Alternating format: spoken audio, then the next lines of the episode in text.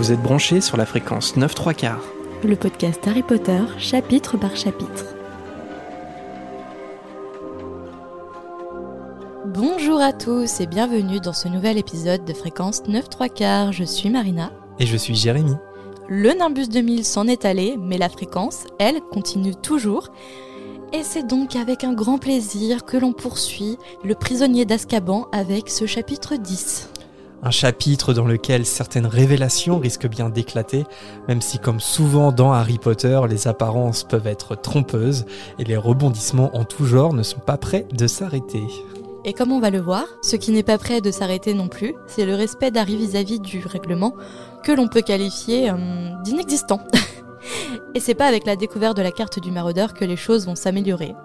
Notre invitée du jour, elle a bien suivi le règlement sur Discord pour candidater en tant que participante et elle a bien fait puisqu'elle est avec nous pour nous accompagner tout au long de cet épisode. Il s'agit d'Amandine. Salut Amandine, comment ça va? Salut Jérémy, salut Marina, ça va super bien. Je suis ravie euh, d'être la première euh, auditrice euh, à candidater et à être reçue par vous. Je suis honorée. Pas trop stressée? Un peu, on va pas se mentir. C'est vrai qu'on est impressionnant on est hyper pro, surtout dans la préparation. Euh, on n'a pas du tout ah. passé une demi-heure à régler des détails techniques au dernier moment.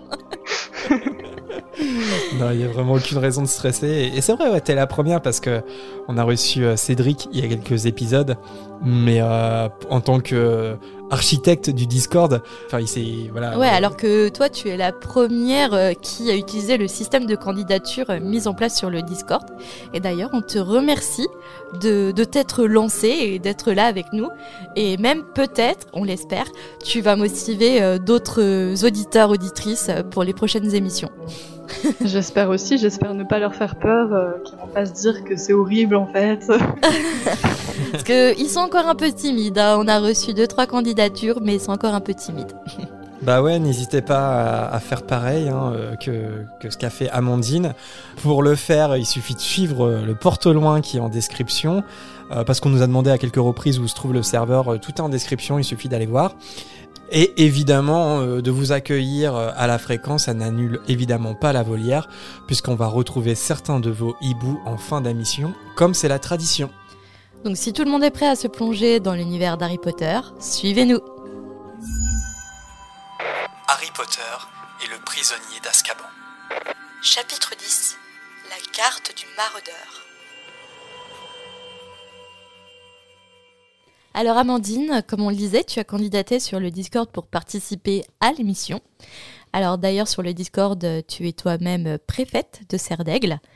Notre question, c'est en tant qu'auditrice, quand est-ce que tu as découvert l'émission et à quel moment tu aimes l'écouter généralement? Alors je l'ai découverte euh, pendant l'été 2020, il me semble. En cherchant euh, un podcast Harry Potter, un peu par hasard, euh, j'ai vu le, le logo et euh, le, nom du podcast m'a interpellé, donc euh, j'ai testé, j'ai regardé le concept et ça m'a plu, donc euh, j'ai commencé comme ça et du coup j'ai rattrapé les épisodes un peu quand j'avais le temps, j'écoutais, je, je, me souviens plus trop. pendant vos pauses, j'ai rattrapé tout et du coup depuis bah, j'écoute dès la sortie le, samedi matin à 9h, je suis au taquet et j'écoute directement pour me réveiller. Mais euh, entre-temps, j'ai aussi écouté le, podcast, évidemment. Ah, ça allait être ma prochaine question. Parce qu'il y en a beaucoup euh, qui nous découvrent. Donc, soit qui découvrent Fréquence 9 3 4, 9 3 quarts pardon, avec le podcast, ou d'autres qui font le chemin inverse, qui cherchent quoi d'autre à écouter et ils trouvent, du coup, on parle pas mal du podcast. Donc, du coup, ils, arrivent sur le podcast et généralement, ils dévorent euh, tous les épisodes. Ça s'est passé comme ça. Ouais, ouais. Je pense qu'il doit y avoir pas mal d'écoutes encore sur, euh, sur le podcast. Ouais, j'ai regardé, ouais. Ouais, j'ai regardé, c'est assez stable. Et du coup, tu disais que tu nous écoutes le samedi matin, euh, vraiment quand l'épisode sort. Euh, donc, t'es es chez toi, t'es tranquille, t'es pas dans les transports ou autre? Non, je suis chez moi. en général, encore dans mon lit et ça me, ça me réveille doucement le samedi matin. Ou ça te réendort. si l'épisode est nul. Non, ça m'a pas encore fait ça. Non, c'est toujours intéressant pour nous parce que c'est vrai que les podcasts, ce qui est intéressant, c'est qu'on peut les, on peut les écouter à peu près dans n'importe quel contexte. Mm. Et donc, euh, nous-mêmes, on sait ce qu'on fait en tant qu'auditeur. Euh, des fois, on écoute poser chez nous, mais aussi dans les transports, euh, en conduisant, euh, enfin, en faisant la vaisselle, le ménage. En fait, ça nous accompagne un Mm. peu dans toute notre vie quotidienne, euh, les podcasts. hein. On fait partie de, de ces auditeurs-là, en fait. C'est pour ça qu'on aime cette forme aussi, c'est que nous, on l'apprécie en tant qu'auditeur. Et c'est pour ça que bah, de proposer un chapitre, à- un podcast Harry Potter chapitre par chapitre, on se dit, bah, les gens peuvent nous écouter en faisant autre chose, euh, voilà, en- dans leur vie un peu quotidienne. Et, Et, euh, et voilà, nous, c'est quelque chose qu'on aime beaucoup en tant qu'auditeur. Euh, Mm. Mais en tout cas, voilà, la petite tradition du samedi matin, c'est très bien aussi. oui. Bah, pour le dernier épisode, comme il était assez long, je l'ai écouté en plusieurs fois et je l'ai écouté en, en marchant aussi, euh, euh, en, me, en me baladant euh, avec mon casque sur les oreilles. Ça, ça marche très bien aussi. Copieux, quoique digeste. Il était euh, très copieux, très copieux, et tr- mais très digeste aussi, c'est vrai. C'était un excellent moment avec euh, nos, euh, nos collègues de la Gazette du Sorcier. Chapeau s'il y a des auditeurs qui nous ont écouté, euh, qui ont écouté cet épisode d'un coup, d'un seul tenant. Et concernant Harry Potter, de façon euh, générale, Amandine, quelle a été ta porte d'entrée vers euh, l'univers euh, de J.K. Rowling? Est-ce que ça a été par les livres ou par les films ou autres d'ailleurs? Et aujourd'hui, c'est quoi la place que ça a, euh, Harry Potter, dans ta vie d'adulte, à part écouter euh, un podcast de deux gens bizarres qui, De qui en deux parlent? trentenaires. C'est ça. Alors moi, ça a commencé euh, quand j'étais assez jeune parce que c'était avec la sortie du premier euh, DVD, du, du premier film. Euh, donc j'avais 4 ou 5 ans à l'époque. Donc j'ai pas trop de souvenirs euh, des, des premières fois où j'ai vu les, les premiers films en tout cas. Euh, et à partir du troisième film, j'ai commencé à les voir au cinéma quand ils sortaient. Et sinon, les livres, j'ai commencé à les lire quand j'étais au collège. Euh, donc euh, ouais, j'avais euh, la vision de l'univers par les films en premier. Il y a juste en fait le dernier film que j'ai vu après avoir lu le, le septième tome. Donc, je suis contente d'avoir pu quand même finir la saga sur la lecture avant de, de la voir euh, sur grand écran. Et euh, sinon, depuis, euh, je les ai tous relus au moins une fois en anglais. Et et les, les premiers tomes, je les ai plus relus, je pense, que les derniers. Les, les 5, 6 et 7, euh, euh, je me dis souvent qu'il faudrait que je les relise parce que euh, ils sont un peu loin dans ma mémoire. Mais euh, c'est toujours euh, assez présent dans ma vie. Et, ben surtout, en fait, depuis que j'ai commencé votre, votre podcast, parce que c'est devenu une petite tradition d'écouter comme ça des épisodes de temps en temps, et ça, ça prend du coup une place plus importante, et, et encore plus depuis que j'ai rejoint le, le serveur Discord, où là, euh, je suis assez active, donc euh, il y a un, un rappel un peu tous les jours euh, sur Harry Potter. Quoi. Et justement, on- quand on t'a présenté, on a dit que tu étais préfète de Serre d'Aigle. Alors on dit ça comme si c'était normal. Euh, Est-ce que tu peux préciser aux gens qu'est-ce que ça implique d'être préfète de Serre d'Aigle euh, dans la communauté fréquence 9 3 quarts? Alors, euh, bah, Cédric avait déjà très bien présenté euh, le serveur et les différents rôles. Euh, et donc, le rôle de, préfet ou préfète, c'est tout simplement de la modération et de, l'animation aussi. De temps en temps, le dimanche soir, il y a des, quiz qui sont organisés. Et, plus récemment, je vais être un peu chauvine pour, les serres d'aigle, parce qu'on a récemment atteint les, les 100 fréquenceurs serres d'aigle. Donc on a organisé un, un vocal euh, entre serres d'aigle pour fêter ça. Et pour fêter une, une deuxième chose aussi assez importante qui est euh, que Miss Ed a été euh, nommée préfète à mes côtés euh, pour la maison serre d'aigle. Donc on avait deux choses à fêter. Donc on a organisé un petit vocal. Donc voilà, en tant que préfète euh, ou préfet, euh, on peut organiser euh, des, des petits événements comme ça. Avec les Et, 100 euh, Serre et d'Aigle donc comme je disais, de la modération. Ouais, les, les sons n'étaient pas forcément connectés. Ouais, alors non. on n'a pas eu autant de succès. euh, on n'a pas réussi à rassembler 100 personnes en même temps. Euh, mais c'était quand même très sympa. On a fait des jeux, on a discuté. C'était c'est- très chouette. Mais c'est plutôt sympa. euh, D'ailleurs, j'en profite de cette émission pour dire, euh, je m'étais incrusté à un vocal euh, pouf souffle euh, il y a une semaine ou deux. Je me suis intégrée comme ça dans leur conversation au calme. Et, euh, et ouais, il n'y a pas beaucoup de hum, comment dire de personnes sur le Discord qui osent aller dans les salons vocaux. Et franchement, oser parce que c'est plutôt cool. L'ambiance est, très sympa et, euh, et, la conversation vient assez naturellement. Et j'ai bien rigolé euh, le temps des, du quart d'heure avec les pauvres souffles et tout. Donc, euh, ils voulaient un peu me séquestrer dans leur vocal. Mais, mais franchement, allez-y, n'hésitez pas. Bon, après, c'est vrai qu'on peut être un peu timide, mais n'hésitez pas parce que franchement, c'est une ambiance super sympa. N'hésitez pas à vous incruster comme moi je l'ai fait. ça, peut faire peur quand même la première fois ouais, c'est sûr. de se lancer, mais une fois que c'est fait, en fait, c'est c'est très agréable et on y retourne forcément. Bah ouais, puis j'ai l'impression qu'il y a des amitiés qui se, qui se créent en fait. Euh, oui, découvrir des points communs et, euh, et c'est sympa. Bah, D'ailleurs, euh, la, depuis la dernière émission, la rencontre s'est faite, euh, la rencontre irréelle entre, entre auditeurs et apparemment c'était super sympa. C'est ça, bah, j'y étais. Ah ouais, Ok, tu fais partie des maraudeurs. Exactement. et effectivement, ça s'est super bien passé et d'ailleurs euh, suite à ça, il y a des, nouveaux salons qui ont été créés sur le serveur, euh, exprès pour organiser d'autres euh, rencontres. Et donc, on a même deux personnes qui sont Eden et Minigad, qui s'occupent de gérer toute la partie carte, carte des maraudeurs pour gérer les salons sur les, rencontres des différentes régions. Et, toutes, toutes les personnes volontaires peuvent s'adresser à eux ou au préfet pour avoir le rôle qui permet d'accéder à tout ça. Oh, c'est génial. C'est une belle initiative. Et Amandine, tu disais, euh, pour revenir à ton expérience Harry Potter, que tu as fini la saga avec la lecture euh, des Reliques de la Mort avant de le voir euh, au cinéma, et que c'était le premier film que tu voyais après avoir lu le livre. Est-ce que du coup ça a été une expérience différente de celle des autres? Parce que pour la première fois tu savais ce que tu allais voir quelque part Est-ce que tu as, est -ce as un souvenir marquant de, de, cette, de ce dernier film? Enfin, des deux derniers films d'ailleurs, parce qu'il y avait partie 1, partie 2.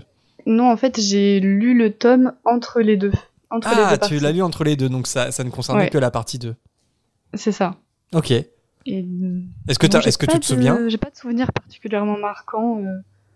Je pense que c'est surtout pendant la lecture que, euh, enfin, je, je, découvrais euh, en lisant et je pense que c'est à ce moment-là que ça a changé quelque chose. Mais sinon, pour le film, j'ai pas de souvenir particulier. Ouais, hmm. en fait, ce qui a changé, c'est que dans ta lecture, tu t'es fait le film, en fait, avant de le voir. C'est surtout ça. Ouais. Comme j'avais déjà tout l'imaginaire avec les, les, acteurs et les décors et tout ça, euh, euh, limite, j'avais fait mon propre film dans ma tête euh, avant de le voir. Quoi. Ok.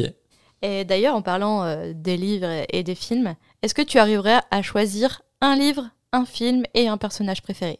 Alors, ça peut être une question assez compliquée. Hein. La question, elle n'est pas vite répondue.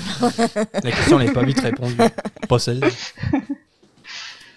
euh, pour le film, ça me semble assez évident. Euh, je pense que c'est euh, le. Enfin, c'est évident. C'est évident pour moi. C'est pas évident pour, pour les autres. Mais c'est le, troisième film. Là, ça revient beaucoup. Ouais, ça, ça, revient beaucoup, mais en même temps, il a un style assez particulier. Que soit, je pense que soit on aime, soit on n'aime pas, mais enfin il n'y a, pas trop d'entre-deux et, et, moi pour le coup j'adore ce style. Et euh, bah, pour le livre, euh, j'aime beaucoup l'histoire du 3. Euh, et comme je le disais, euh, j'ai pas, j'ai pas assez relu les 5, 6 et 7 et que j'avais beaucoup aimé aussi, mais qui sont plus, plus compacts, donc plus compliqués à, à relire. Hum, je choisirais quand même le troisième livre, j'aime beaucoup. Et en personnage, alors ça c'est vraiment compliqué. Euh, mais j'ai envie de dire euh, Luna Lovegood parce que euh, j'aime beaucoup, elle est dans son monde euh, et elle représente l'originalité, la créativité d'aigle. J'aime beaucoup ce genre de personnage de manière générale dans, dans les films ou les séries, les personnages un peu décalés mais d'une gentillesse profonde. ouais, j'aime beaucoup. Et lucide, lucide malgré les apparences. C'est surtout ça. Parce que de, premier abord, on mettrait peut-être Luna Lovegood à pouf souffle pour euh, plein, plein de raisons, mais, euh, mais c'est une vraie serre d'aigle, quoi, parce que elle, euh, elle met vraiment sa réflexion au service des autres, et son cerveau est toujours en ébullition, en vrai. Je suis assez d'accord, c'est un personnage que j'aime beaucoup, mais je pense que c'est un trait commun, je pense, de pas mal de serre d'aigle, d'avoir une affection particulière pour Luna.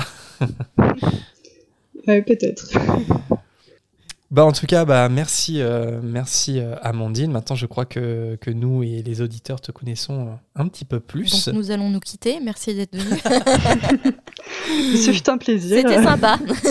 Mais non, tu vas rester avec nous euh, pour, euh, pour le chapitre euh, 10. Vous voyez comme je maltraite euh, les auditeurs. euh, maintenant, euh, ils vont avoir encore plus peur de candidater.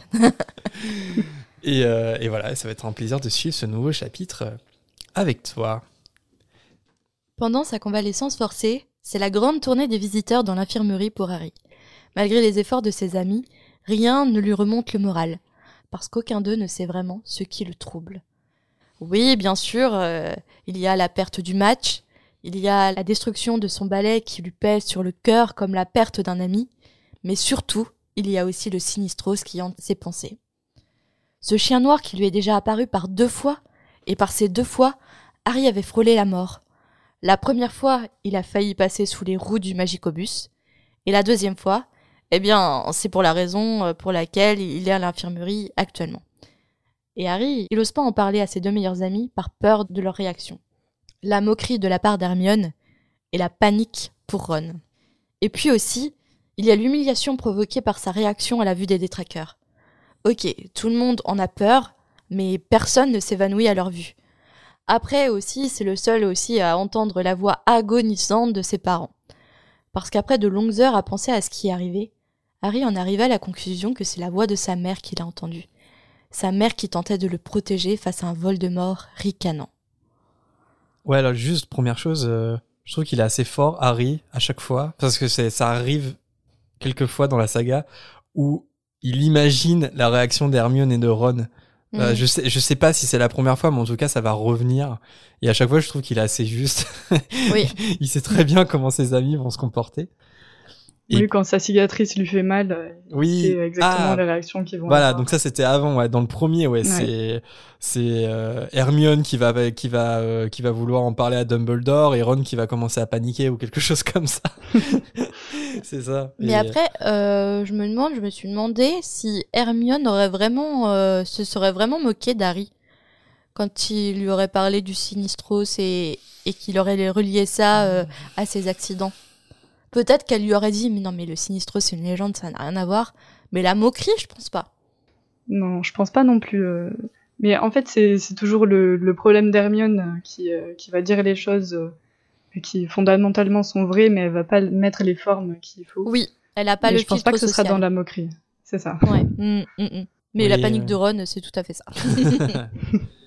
Et puis aussi le, le passage où, où on apprend en tant que lecteur que Harry a compris que c'était sa mère qui était en train de se faire tuer par Voldemort. C'est quand même, enfin, avec du recul, c'est quand même assez fou de se dire, il a 13 ans, quoi. Et C'est un ado de 13 ans, seul dans un lit d'hôpital, qui se rend compte que la raison pour laquelle il tombe dans les pommes, c'est parce qu'il entend sa mère en train de mourir. Et en fait, c'est vrai que c'est passé assez vite dans le chapitre, mais c'est là, euh, on sait pas qu'on se moque de Harry, mais on aime bien un peu se payer sa tête à dire qu'il est insupportable et que Mm. tout, tourne, tout tourne autour de lui, mais parce que c'est le héros de l'histoire aussi. Mais dans, ce, dans ces moments-là, on voit que l'histoire est quand même hyper sombre, quoi. Pour Il- lui, oui, il a de gros traumatismes pour un enfant de, de 13 ans. C'est sûr, il a beaucoup à gérer. Ouais, c'est- en plus, surtout que, comme on, comme on l'avait dit dans l'émission précédente, c'est un peu dur de, de piger vraiment ce que c'est, en fait, ces, ces, ces espèces de réminiscences du passé, parce que est-ce que c'est vraiment un souvenir? Il avait, il était quand même bébé, quoi. Donc c'est un peu dur d'imaginer que c'est un souvenir, mais ça a l'air, d'être un, traumatisme. un trauma, vraiment le traumatisme, son inconscient qui se réveille comme ça avec les, la- les détraqueurs. Ouais, c'est, c'est, c'est très sombre, quoi. C'est, c'est vraiment pas beau ce qui lui arrive. Ce qui lui Ouais, et ce qui continue de lui arriver. On a tendance à, à l'oublier un peu, alors qu'il est vraiment jeune et c'est très très sombre. Et c'est c'est dit euh, rapidement dans le chapitre. euh, il y pense comme ça, il réalise que Mm, c'est mm. sa mère, mais en fait, euh, bah, c'est c'est c'est vraiment horrible et je suis pas sûre qu'il ait vraiment conscience d'à quel point c'est euh, c'est horrible justement. Hmm. Il y a ça, euh, genre, je, je, je sais plus si c'est dans le, le livre aussi, mais non, en tout cas, dans le premier film, il y a ce truc-là où Ron, il dit, euh, quand il se rend compte que c'est Voldemort qui était dans la forêt interdite, il dit, et moi qui m'inquiétais pour mon examen euh, de potion, un truc comme ça. Et, là, on est encore dans ce type de moment-là, c'est nous, à 13 ans, on n'avait pas ce genre de préoccupation, Non, c'est sûr. Lundi, avec soulagement, Harry peut reprendre le chemin des cours. Comme par magie, il croise un Drago Malfoy requinqué, sans bandage, ce qui lui permet d'utiliser ses deux bras durant le cours de potion pour imiter la chute d'Harry ou encore les détraqueurs. Bah oui, bien sûr, parce qu'il faut se moquer de son camarade de classe qui a failli euh, mourir d'une chute de 20 mètres, je crois. Bah oui, c'est extrêmement drôle. Et se moquer de, de son traumatisme aussi, c'est super drôle. Ouais, enfin, Drago Malfoy est jamais dans la finesse, hein. Non, Ça se non. saurait. Mais heureusement, ils n'ont pas à subir Rogue lors d'un deuxième cours de défense contre les forces du mal, puisque Lupin est de retour. Bon ok, un Lupin fatigué, mais il est là. Et pour ce cours, pas question de loup-garou, mais de Pitiponk. Les petits ponks. Alors, qu'est-ce que le Pitiponk Alors déjà, c'est c'est très mignon, hein, mais c'est pas si mignon que ça, en fait. hein. Enfin, le nom est très mignon. T'as envie de l'adopter, mais en fait, quand tu lis sa description, t'as pas envie. Le wiki nous apprend que le Pitiponk est une petite créature toute frêle et inoffensive. Enfin, en premier abord, hein. elle est dotée d'une seule patte et le corps et les bras semblent constitués de filets de fumée entrelacés. Mhm. Cette créature apparaît dans le jeu Harry Potter et le prisonnier d'Azkaban, dans lequel le Pitiponk peut être vaincu à l'aide d'un sortilège hyper compliqué, l'humos. enfin, je reviens sur le terme inoffensive. C'est vite dit puisque le Pitiponk attire les voyageurs avec sa lanterne dans les marécages. Et après, ce qu'ils en font, ça, on ne sait pas, puisque Lupin est interrompu par le bruit de succion de la petite créature qui se tient dans la cage en verre et par la sonnerie qui indique la fin du cours. Qu'est-ce que les Pitiponks font des voyageurs égarés? Ils les noient ou ils les mangent? Ça me fait penser un peu au Seigneur des Anneaux, euh, quand Sam et, et Frodon suivent Gollum Hmm. et ils les emmènent euh, dans un marécage. En tout cas, leur parcours, euh, au début de leur parcours, ils passent par un marécage et ils se demandent s'il n'est pas en train de les attirer dans, dans un endroit suspect où il pourrait éventuellement euh, les noyer et, Et c'est ce qu'il fait et s'emparer de la- de l'anneau. Non, c'est pas ce qu'il fait, mais ils, ont, ils se posent cette question. Donc, quand, quand tu décris le petit pont, que je vois Gollum personnellement. mais euh, ouais, je pense que c'est c'est pour tuer. Hein. Ouais, c'est pour tuer, mais comment? Moi, ça me fait penser à The Witcher. Je joue à The Witcher, en ce moment, il y a des créatures qui, qui maraudent un peu aussi vers les lacs, vers les cours d'eau et tout, pour attirer les voyageurs et ensuite Mhm. euh, les manger. Ouais, je- ah, les manger, ouais, peut-être. Par contre, quand tu les vois, t'as pas envie de les suivre quand même. hein. le, le petit pont, tu peux dire, oh, c'est trop mignon et tout. Mais, euh, mais non, en fait, euh, ça te bouffe. Comme beaucoup de créatures dans les animaux fantastiques.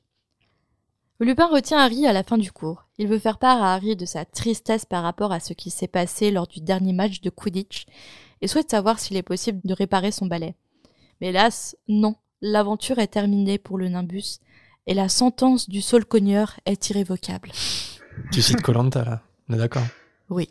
Big up Denis Brognard, si tu nous écoutes. On t'aime. Allez Loïc. Lupin raconte à Harry que le sol cogneur a été planté à son arrivée à Poudlard. Mhm. Pourquoi?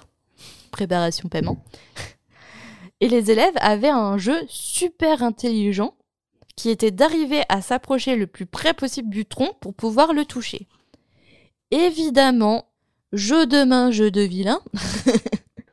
Grâce à ce petit jeu, un certain Dave Goujon a failli perdre un œil. Depuis ce jour, évidemment, les élèves ont interdiction de s'en approcher. Alors, j'ai trouvé une théorie sur le wiki. J'ai été assez loin quand même. Dave Goujon aurait deux membres de sa famille mentionnés dans la saga. Mhm. Galvin Gudgeon et Gladys Gudgeon. Alors cette théorie, elle ne marche que pour la VO.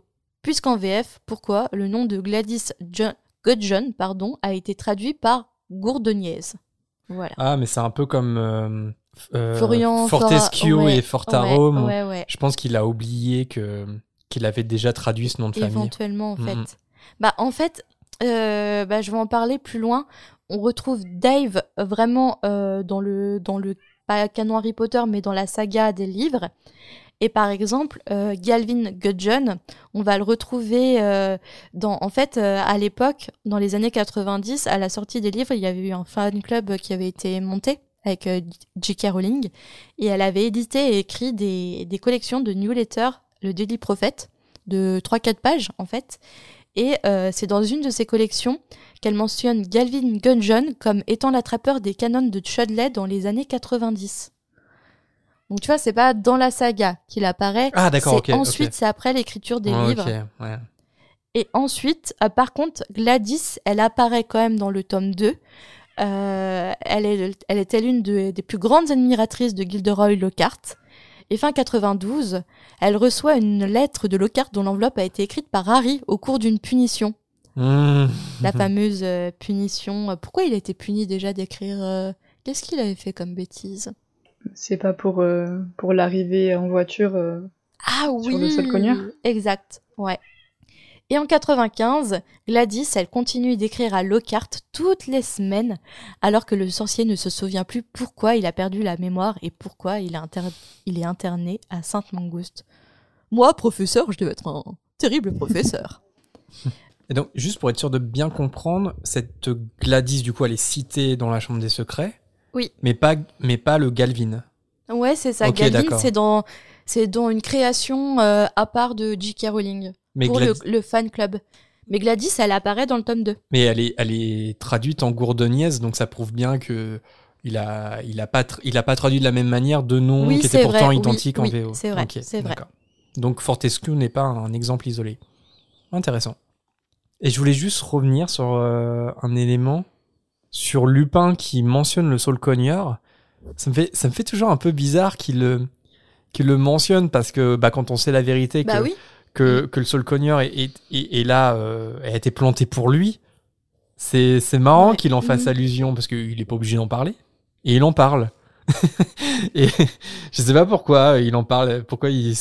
Je, je sais pas, est-ce qu'il y a quelque chose un peu d'inconscient comme ça euh, Il y pense, donc euh, il J'ai en envie de se confier à Harry aussi par rapport euh, au lien qui les unit. Ouais, mais de, de façon masquée, quoi, parce que Oui, il peut bah pas lui oui. dire la Mm, vérité. Mm, mm, mm. Harry, avec beaucoup de mal, aborde le sujet des détraqueurs et ses réactions face à eux. En effet, Lupin en a entendu parler, et surtout, il a entendu parler de la fureur inédite de Dumbledore. Pour Lupin, la réaction d'Harry face aux détraqueurs n'a rien d'une faiblesse. Peu de personnes ont vécu dans le passé des horreurs pareilles. Et il rappelle à Harry que les détraqueurs font partie des créatures les plus répugnantes. Les détraqueurs se nourrissent de, la joie, de l'espoir, et en parallèle, ils se délectent de la, de la pourriture et du désespoir.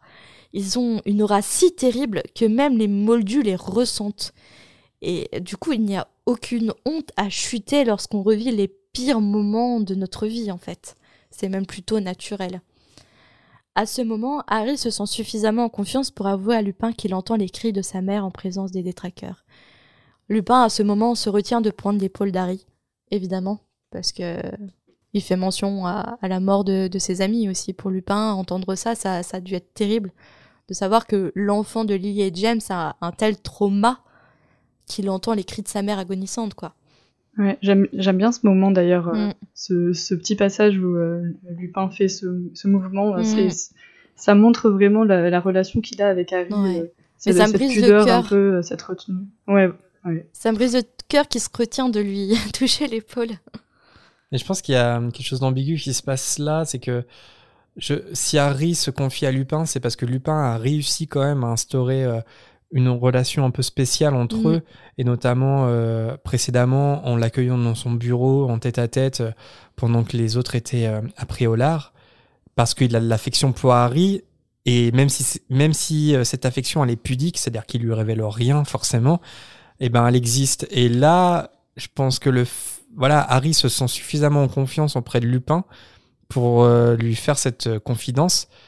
Et là, Lupin, il est un peu euh, à la limite parce que forcément, forcément, il a ce réflexe d'aller réconforter Harry et puis il se dit non, en fait, il faut que je reste dans mon personnage de professeur Lupin et il faut pas que je, faut pas que je quitte ce rôle. Et ouais, c'est très beau ce qui se passe à ce moment-là. Mm. Et, du coup, cette confidence euh, instaure un, un silence, un silence qui est brisé euh, par Harry, qui demande pourquoi les détraqueurs ont débarqué sur le terrain de Quidditch. Selon Lupin, la foule des spectateurs excités lors du match représentait pour eux un véritable festin. Cette réflexion fait penser à Harry qu'Azkaban doit être vraiment un endroit terrible. Et en effet, ça l'est. Cette prison est infestée de détraqueurs, elle est située sur un îlot, Il est impossible de s'en échapper, et les prisonniers sont alors enfermés dans leur propre tête, on peut dire, vidés de toute pensée heureuse. Alors déjà, tu es enfermé, bon, bah, pour un crime que tu as commis, certes, mais tu es enfermé sur une île entourée d'eau, tu es coupé de tout le monde extérieur, et en plus de ça, des créatures te, te vident la tête de toute pensée heureuse, de, tout espoir. Et, tous ces éléments, ça fait encore plus planer le, mystère sur l'évasion de, de Sirius Black. Mais Harry, il pense à quelque chose. Dans le train, Lupin a bien réussi à faire, par- faire partir les détraqueurs. Donc, il existe bien un moyen de défense contre eux. Et en effet, il y en a un. Mais bien que ce ne soit pas la spécialité de Rémus, le professeur contre les forces du mal propose à Harry de lui enseigner à partir du semestre prochain. Qu'à partir que- du semestre prochain, parce qu'apparemment il est très occupé, mais je me suis occupé à quoi? Je pense qu'il est trop faible encore. Je pense qu'il faut vraiment du temps pour récupérer euh, d'une euh, pleine lune. Ah, c'est dit quand même qu'il ouais, il paraît euh, très fatigué, euh, très diminué. Hmm. Je pense que c'est pour ça. ouais. Ouais, et puis il faut ressentir de la joie quand même pour faire le patronus et tout, donc euh, Mm, mm. c'est pas dans un bon mood. Mais en tout cas, la promesse de pouvoir se défendre face aux détraqueurs fait revivre Harry. En plus de ça, la défaite de Serre d'Aigle sur celle de Poufsouffle en novembre laisse une chance à Gryffondor de remporter la coupe. À la fin du trimestre, l'ambiance de Noël envahit Poudlard. Ron et Hermione, tous deux ne voulant pas laisser Harry seul durant cette période, ont tous les deux trouvé des excuses pour rester à l'école. Mais Harry sait bien que ce n'est que des excuses, mais en même temps, il en est tellement reconnaissant. Avant l'arrivée des vacances, une sortie à Préolard est annoncée. Bien sûr, Harry en est encore exclu. Il décide alors de mettre à profit ce temps pour se renseigner sur les modèles de balais existants, dans quel balai choisir, emprunté à Dubois, parce que le vieil étoile filante prêté par l'école ne fait pas honneur à ses talents de d'attrapeur. en plus, il le pense vraiment, je me suis dit, pour le coup, euh, enfin, il connaît ses qualités de- d'attrapeur, quoi. Tout le monde lui répète en, en même temps, Ouais. Ouais. depuis sa première année. Je pense qu'il y a une grosse différence entre les ballets aussi. Ouais, bah oui. Enfin, j'imagine que la qualité euh, n'a vraiment rien à voir, quoi. C'est pas comme Oui. euh, comme jouer au foot avec euh, deux paires de chaussures différentes, quoi. Ça va au-delà, je pense.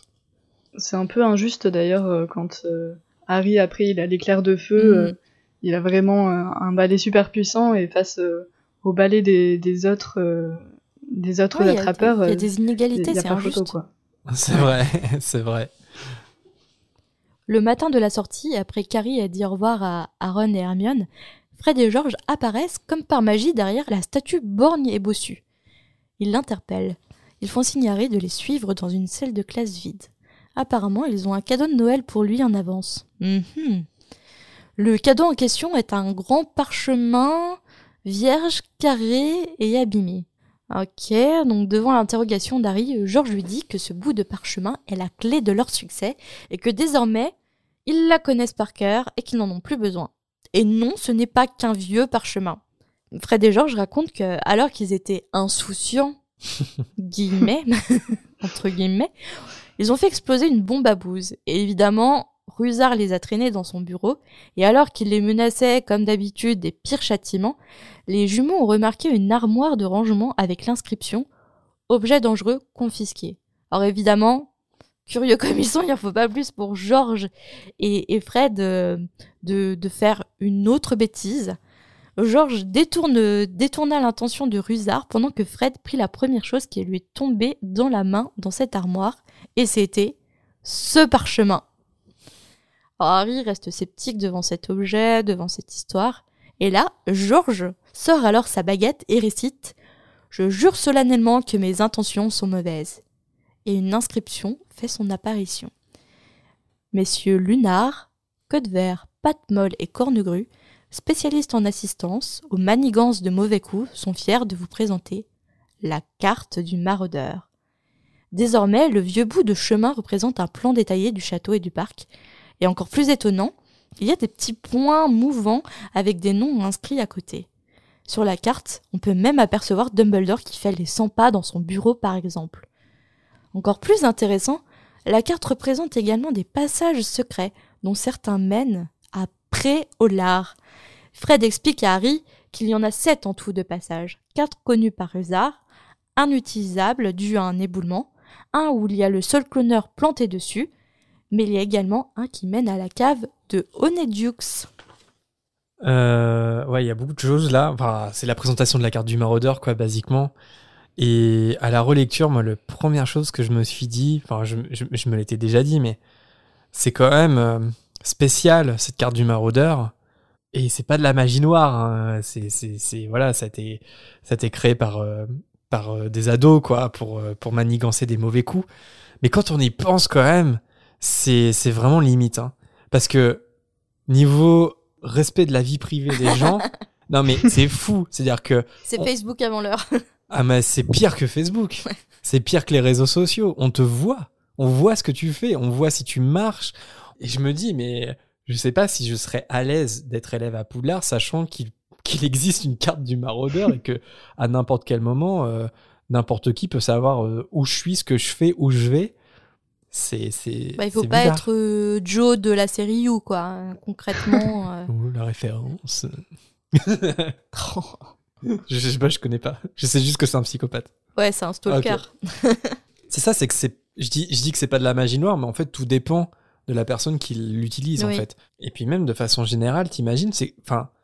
C'est comme. euh, c'est- en fait, c'est typiquement, on parlait de réseaux sociaux, mais c'est comme si, par exemple, sur un réseau social, on, on pouvait voir où sont les gens et ce qu'ils font, euh, où ils c'est vont. possible de voir. euh, je, alors, j'utilise plus cette application, mais je crois qu'il y a Snapchat Ouais, qui le peux fait, avoir ça. la ouais. localisation de tes amis.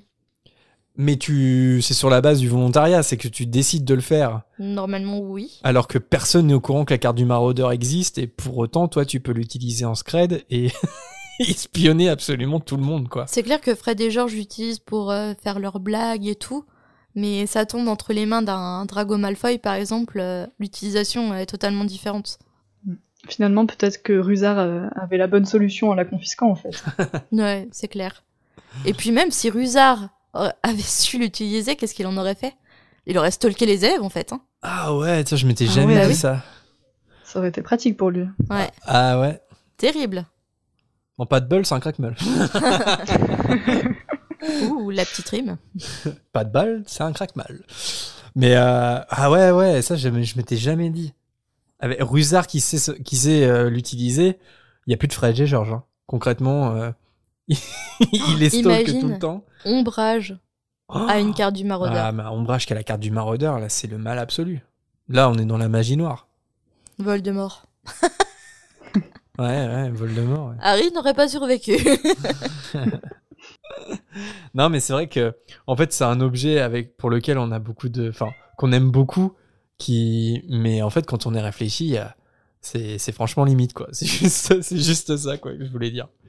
Et les, les jumeaux, en fait, euh, je suis pas sûre que, que ça changerait quelque chose pour eux. euh, Ils s'en ils s'en fichent un peu d'être attrapés par Rusard, je pense.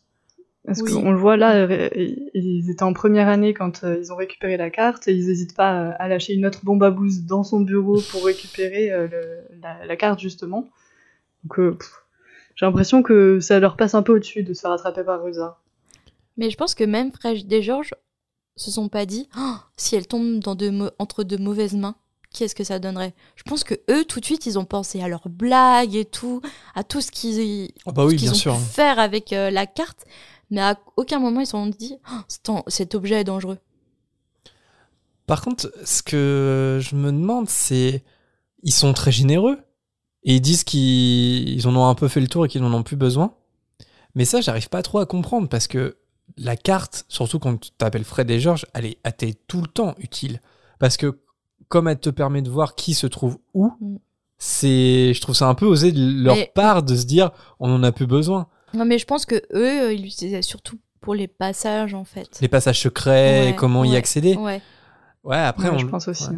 Après, on le voit par exemple dans l'ordre du Phénix, euh, quand euh, Harry et, et compagnie utilisent la salle sur demande pour euh, l'armée de Dumbledore. Sans la carte, ça aurait été quasiment impossible Mm. parce qu'ils ont besoin de savoir s'il y a des gens dans le couloir, etc. euh, Au moment là, de c'est rentrer et pour de une sortir. grande cause, tu vois, alors que Ouais. pour euh, Fred et George, c'était pour leur, leur bêtise. Ouais, pour leur bêtise, mais même pour leur bêtise, euh, ça, ça reste toujours utile, Mm. tu vois. Mais bon, ils ont une, une énorme confiance en eux, je pense, pour s'en débarrasser. Ouais, et puis aussi, je pense que ça les saoulait un peu de voir Harry hyper triste, de pas profiter de Préolard, et ils lui ont donné la bonne, la bonne solution aussi. Je pense qu'ils ont été hyper généreux sur ce coup-là. Et d'ailleurs, pourquoi, euh, pourquoi il donne la carte euh, quand euh, Harry est tout seul, euh, en sachant très bien que Ron va forcément euh, euh, apprendre son existence? Pourquoi euh, attendre quand Harry est seul et pas euh, vers les deux en même temps? Je comprends pas trop. Comme ça, Ça. ils subissent pas les réactions directes de Ron et Hermione, Ouais, parce que vu comment Ron réagit à Ouais. tout à l'heure, on va le voir, il est hyper jaloux et je Bah pense ouais. que peut-être qu'ils anticipent le fait que leur frère va pas comprendre qu'il qu'il leur donne pas à lui parce que c'est leur frère, donc ils préfèrent le donner euh, discrètement à Harry quoi.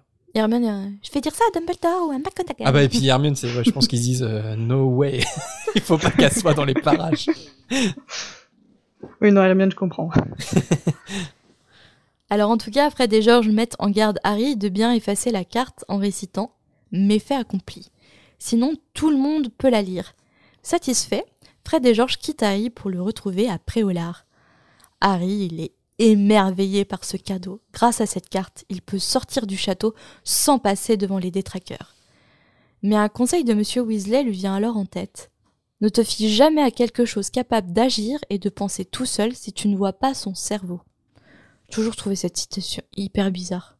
Elle est hyper bizarre mais hyper euh, accurate, enfin même dans la vie moldue en fait. Je vais peut-être faire une, une réflexion hyper débile, mais genre un chat, tu vois pas son cerveau et pourtant il peut penser et agir par lui-même. Oui, mais dans ce cas-là, un humain, tu vois pas son cerveau non plus. Et ben pareil, Oui, mais c'est pas ça et ben veut dire. pareil, tu vois. C'est pas, Mais quoi? Thomas c'est pas ça qu'il veut dire. C'est ta tête, tu vois. Genre, écoute, si, tu peux pas voir où se trouve son cerveau, c'est ça qu'il veut dire, tu vois. Ouais, moi j'ai pris Savoir d'où vient l'intelligence. hein. Voilà, Ah, exactement. Moi je l'ai pris littéralement, tu Parce, vois. parce que tu vois, tu vois jamais le cerveau de quelqu'un, ou alors euh, c'est pas bon signe. Quand même. J'ai mal. Ouais si, dans les, dans les zinzins de l'espace, on voit leur cerveau. Si tu devais faire confiance qu'aux zinzins de l'espace, t'es pas, t'es pas sorti de l'auberge.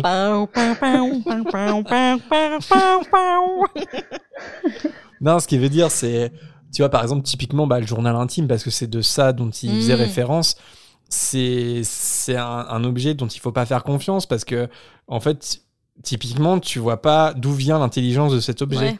Ouais, La carte du maraudeur, exactement pareil. je me sens bête.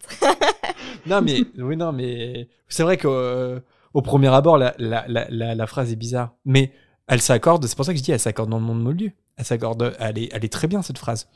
Oui, bah alors on fait pas confiance euh, au, à l'intelligence artificielle alors.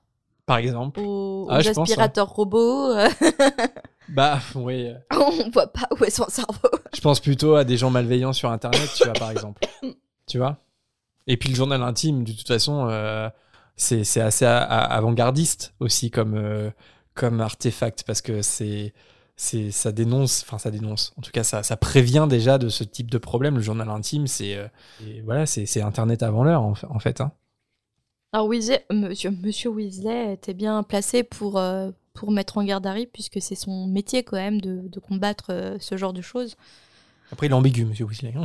Et oui, je suis désolée, son cerveau. on. Mais bon, les jumeaux, euh, eux, ils s'en étaient servis pendant des années sans qu'il leur soit arrivé quelque chose de grave. Et puis bon, il va s'en servir pour aller à Préolaire, euh, ça, ça rien de fou, quoi. Il y a juste un mec qui veut le tuer et des, tra- des traqueurs qui réveillent son traumatisme de la mort de ses parents. Franchement, c'est bon, quoi. Ça vaut totalement le coup. Alors, petit aparté sur l'identité de cette sorcière borgne. Est-ce que vous savez si euh, elle fait, euh, si elle représente un personnage qui a vraiment existé dans le monde des sorciers? Je sais pas du tout. Je me suis pas renseignée. Ah, je, Jérémy je- je vais dire que non. euh. Alors que t'as préparé? Ah oui, non, mais t'as mes notes devant les yeux. Oui. Mais sinon, t'avais pas la même anecdote Alors, il j'ai un vague souvenir. Alors, j'aurais pas pu te que je me, répondre. suis, je me suis dit, il va sûrement connaître. euh, Alors, ouais, j'aurais pas pu te répondre textuellement, mais j'ai un vague souvenir qu'on en avait déjà parlé au podcast. Voilà. Mais par contre, j'ai plus les détails. Sauf sous les yeux, là. Alors, cette sorcière s'appelle, enfin, s'appelait Gunilda de Gorsemour. moment. Mhm. Alors, c'était une sorcière célèbre, elle était bossue et borgne, et elle a été célèbre, elle était célèbre parce qu'elle a trouvé le remède à la dragoncelle. Mhm. Et comment on le sait Parce qu'il existe une carte de choco-grenouille à son effigie, ainsi qu'une statue, donc à Poudlard au troisième étage, qui cache un passage secret menant au sous-sol de chez Honedux. Donc on l'appelait, on l'appelle sous le nom de la sorcière borgne. Est-ce que je me tâte à le faire Je me tâte à le dire en anglais? One Aid Witch. Hyde. Alors, nous connaissons son identité grâce à l'apparition de la carte Choco-Grenouille numéro 9 dans le jeu Harry Potter et la Chambre des Secrets, mais aussi numéro 15 dans le jeu Harry Potter et le prisonnier d'Azkaban. Voilà, merci au wiki de cette information, comme toujours. Ouais, parce que souvent on dit cartes de choco. Enfin, on parle souvent des cartes de choco grenouille dans le Wikipédia, mais c'est lié aux jeux vidéo, ouais, à Ouais. chaque fois. Mm, mm. Oui, on les collectait, si mes souvenirs sont bons, on les Mhm. collectait, elles apparaissaient en gros et, euh, et tu avais des informations et tout sur, euh, sur les personnages. Mais a priori, sur les premiers jeux, c'est- des infos qui venaient de J.K. Rowling. Donc, euh, Oui. c'est pas a priori, c'est même sûr. C'est pas les créateurs des jeux qui ont inventé des choses comme ça. Après, on décide que c'est canon ou pas. Ça, c'est chacun qui fait son, petit univers. Et justement, on retrouve Harry devant Gunilda. Mais que faire maintenant? Harry regarde à nouveau la carte sur laquelle sa minuscule image tapote la statue avec la baguette magique. Harry s'exécute, mais rien ne se passe. Et là, je me demandais, parce que dans les films, c'est représenté par des petits pas. En réalité, entre guillemets, dans le livre, euh, ça doit être plus détaillé que ça, parce que là, il se voit Ouais. tapoter sur euh, la statue. Il y, a- que à ce moment-là, je crois, qu'il qu'il se voit vraiment. Ouais, c'est ça, quand juste tu- des points avec les. Ouais. Ouais, donc ça doit se transformer et faire euh, genre un mini Harry, je sais pas. C'est vrai que c'est pas très détaillé, mais par contre, ouais, effectivement, c'est des points normalement. Ouais, c'est ça.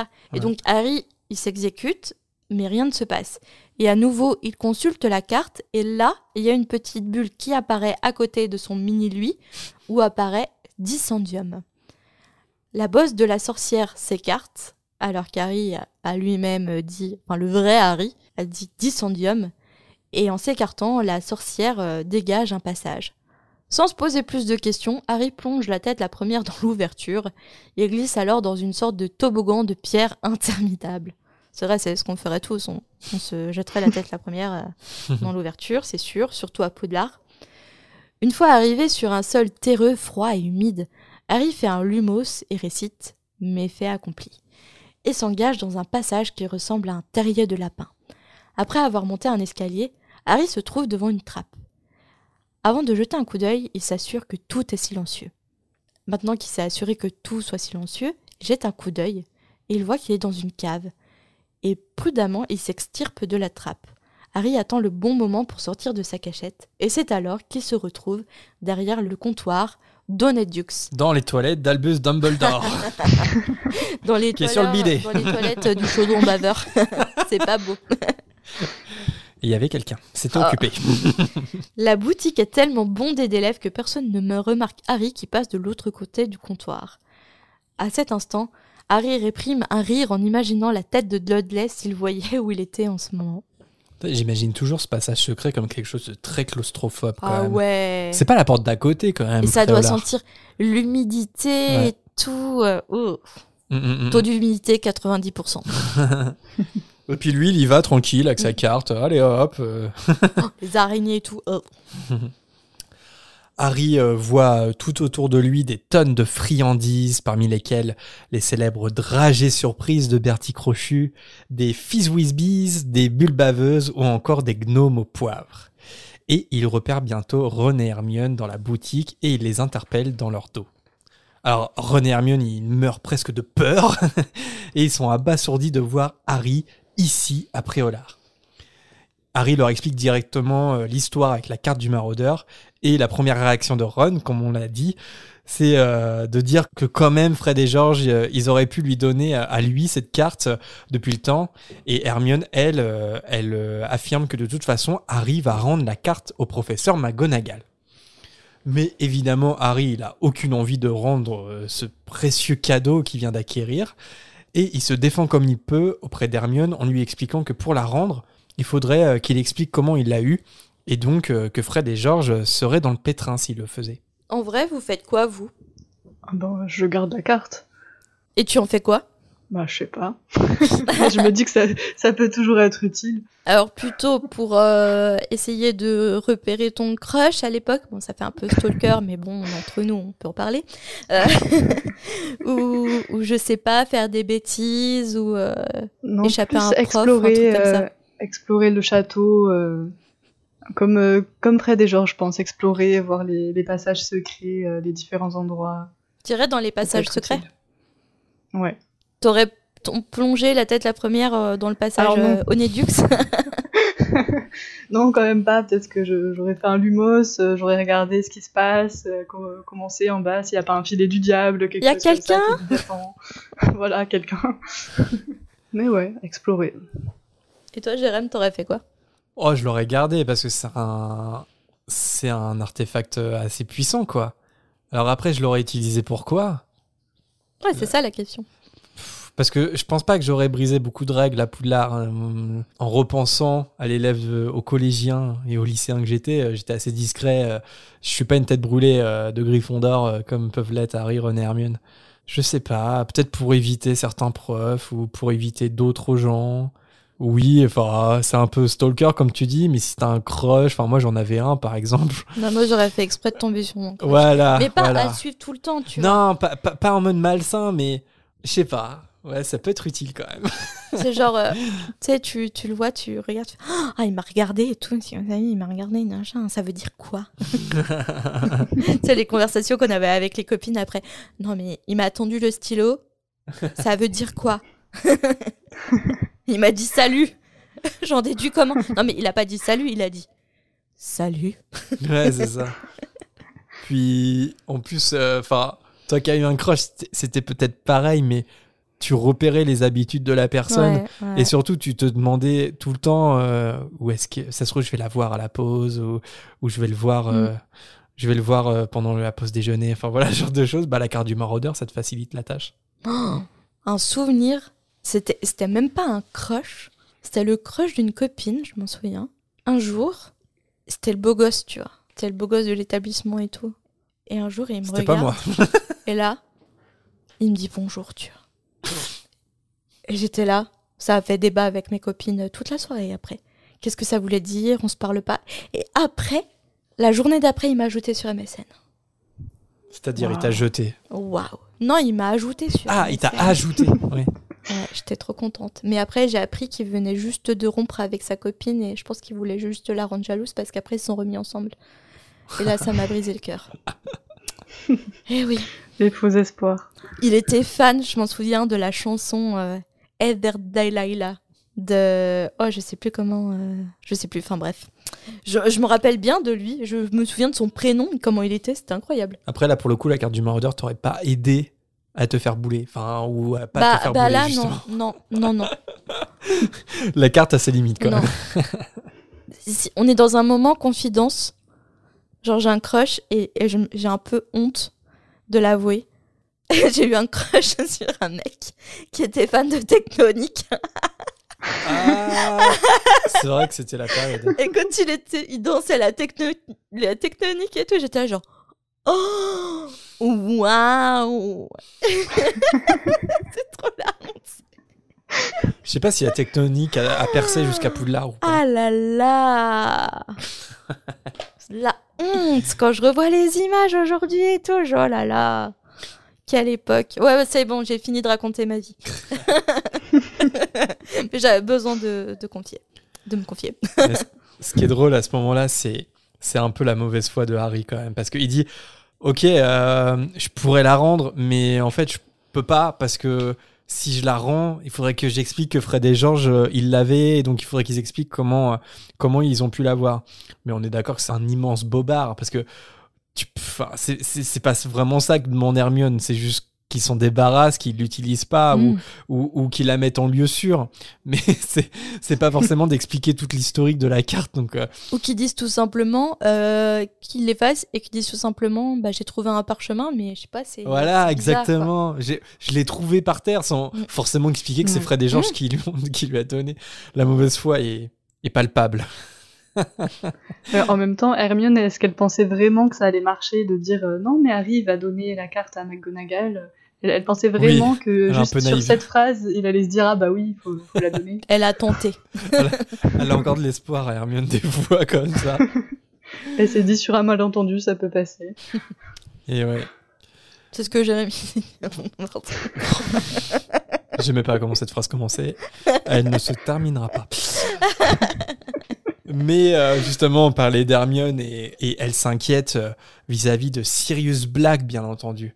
Qu'est-ce qui se passerait si jamais Sirius Black découvrait la carte? Et en continuant euh, tant bien que mal à se défendre, Harry se dit quand même dans sa tête que rien ne prouve que Black ne connaisse pas le passage secret qu'il vient d'emprunter. Mais évidemment, il garde ses doutes pour lui. Et euh, il croit pas si bien dire ou si bien penser à ce moment-là, Harry. Ron, euh, quant à lui, euh, il, montre à Hermione une pancarte informant aux habitants de, Préolard que des détraqueurs font des rondes chaque soir dans le village, sans compter que entrer par effraction dans la boutique euh, semble impossible du fait que les propriétaires y habitent. Donc bon, il y a vraiment pas grand-chose à craindre de ce côté-là. Et là, j'ai envie de dire à Ron, mais mec, Black il s'est évadé d'Es- d'Azkaban. Je veux dire, l'endroit où c'est qui qui est infecté de détraqueurs. C'est quoi ces, c'est quoi ces arguments à deux balles que vous présentez devant Hermione? Ça tient pas la route deux secondes, quoi. Encore la mauvaise foi. Ah ouais, alors là. Mais la pauvre Hermione, quoi. Et d'ailleurs, bah, Hermione, elle est pas du tout convaincue, hein, normal. Euh, surtout que de base, Harry, euh, bah, tout simplement, il a pas le droit de se trouver à Préolard et qu'il risque de se faire euh, surprendre par un prof. Mais là, Ron, il a un nouvel euh, argument choc à lui présenter.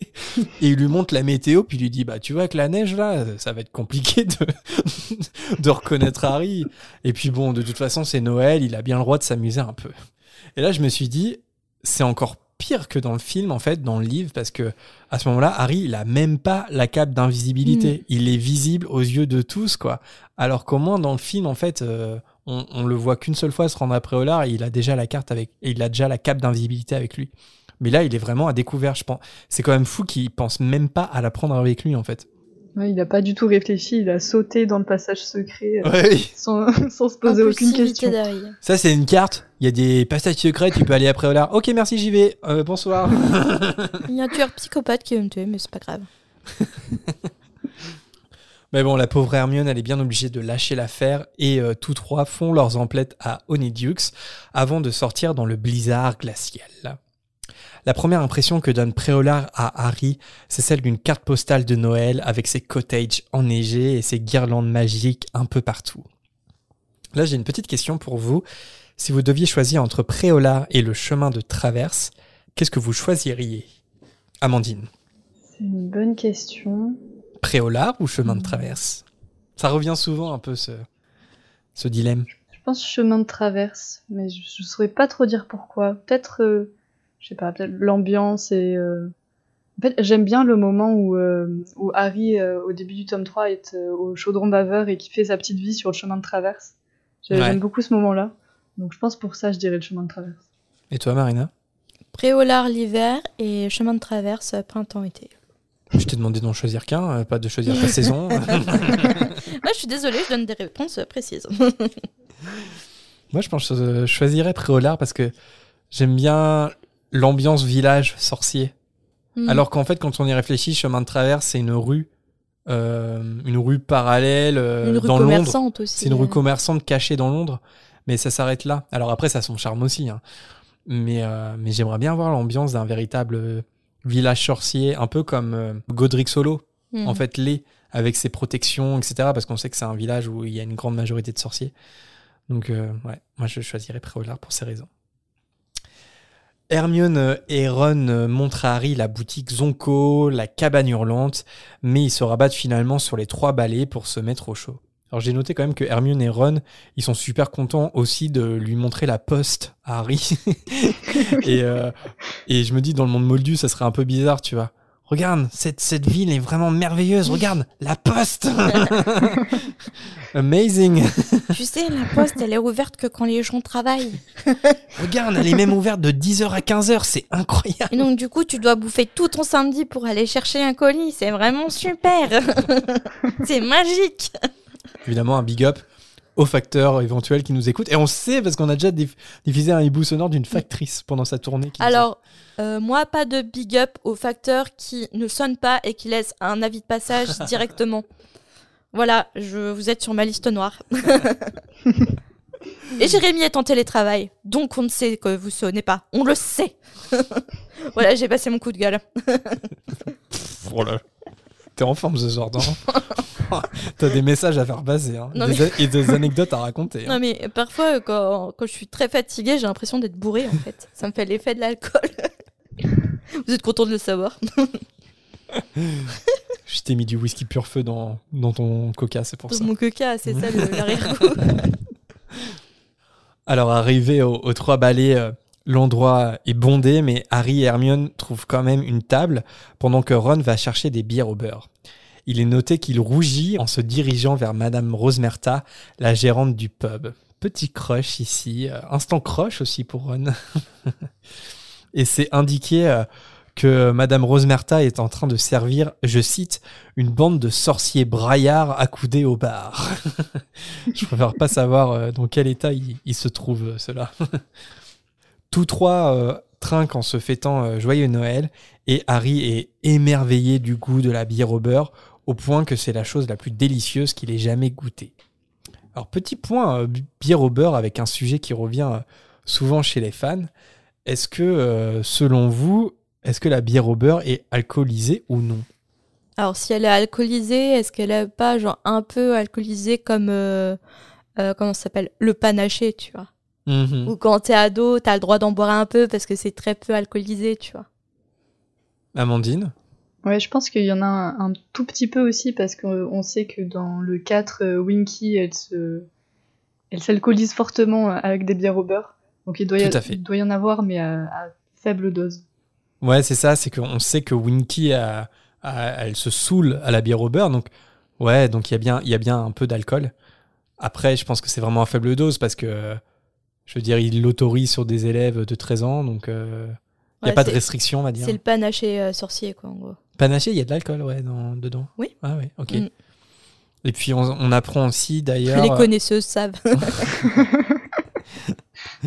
On apprend aussi euh, un peu sur le même registre euh, au niveau des, des elfes de maison que dans l'ordre du phénix, il y a Dobby qui, qui explique aussi à Harry qu'il existe des antidotes à la bière au beurre. Je crois que c'est quand euh, Harry lui demande euh, s'il n'a pas une idée pour un lieu pour l'armée de Dumbledore. Il lui dit Bah si, il y a la salle sur demande. J'ai même trouvé un jour euh, des antidotes à la bière au beurre quand Winky elle était ivre morte en train de errer à Poudlard. Donc on sait par exemple qu'il existe des antidotes. Donc après, est-ce que c'est que pour des elfes de maison? Ou est-ce que ça peut quand même. Enfin, je sais pas si t'en bois vraiment une très grosse quantité, ça se trouve, ça peut affecter des, des sorciers. C'est pas impossible, enfin en tout cas, on ne sait pas. Après, c'est selon aussi la. hum, Comment dire Morphologie. Euh, la, la fragilité de chacun avec l'alcool. Hmm. Il y a des personnes, ils vont boire un verre d'alcool et la soirée va être finie pour eux, en fait. Après, je pense que la bière au beurre, en fait, tout le monde peut en boire. Mais par exemple, clairement, le whisky pur feu, je pense que c'est du, c'est du Sky, quoi. C'est du whisky. Ouais, et je pense ouais. que là, tu Mm. peux pas, Non. en, en tant qu'élève à Poudlard, tu peux pas aller demander à Rosemerta du, du- une pinte de, de whisky pur feu, quoi. Et euh, est-ce que vous, vous avez déjà goûté euh, une ou même plusieurs recettes euh, de bière au beurre? Euh, L'officiel, et je trouve ça pas très bon. L'officiel euh, vendu en bouteille en verre, c'est ça? Ouais, c'est ça. Très sucré. Pour le coup, c'est pas alcoolisé. Hein. Non, c'est est pas alcoolisé. C'est très très sucré et j'aime pas les choses vraiment trop sucrées. Voilà.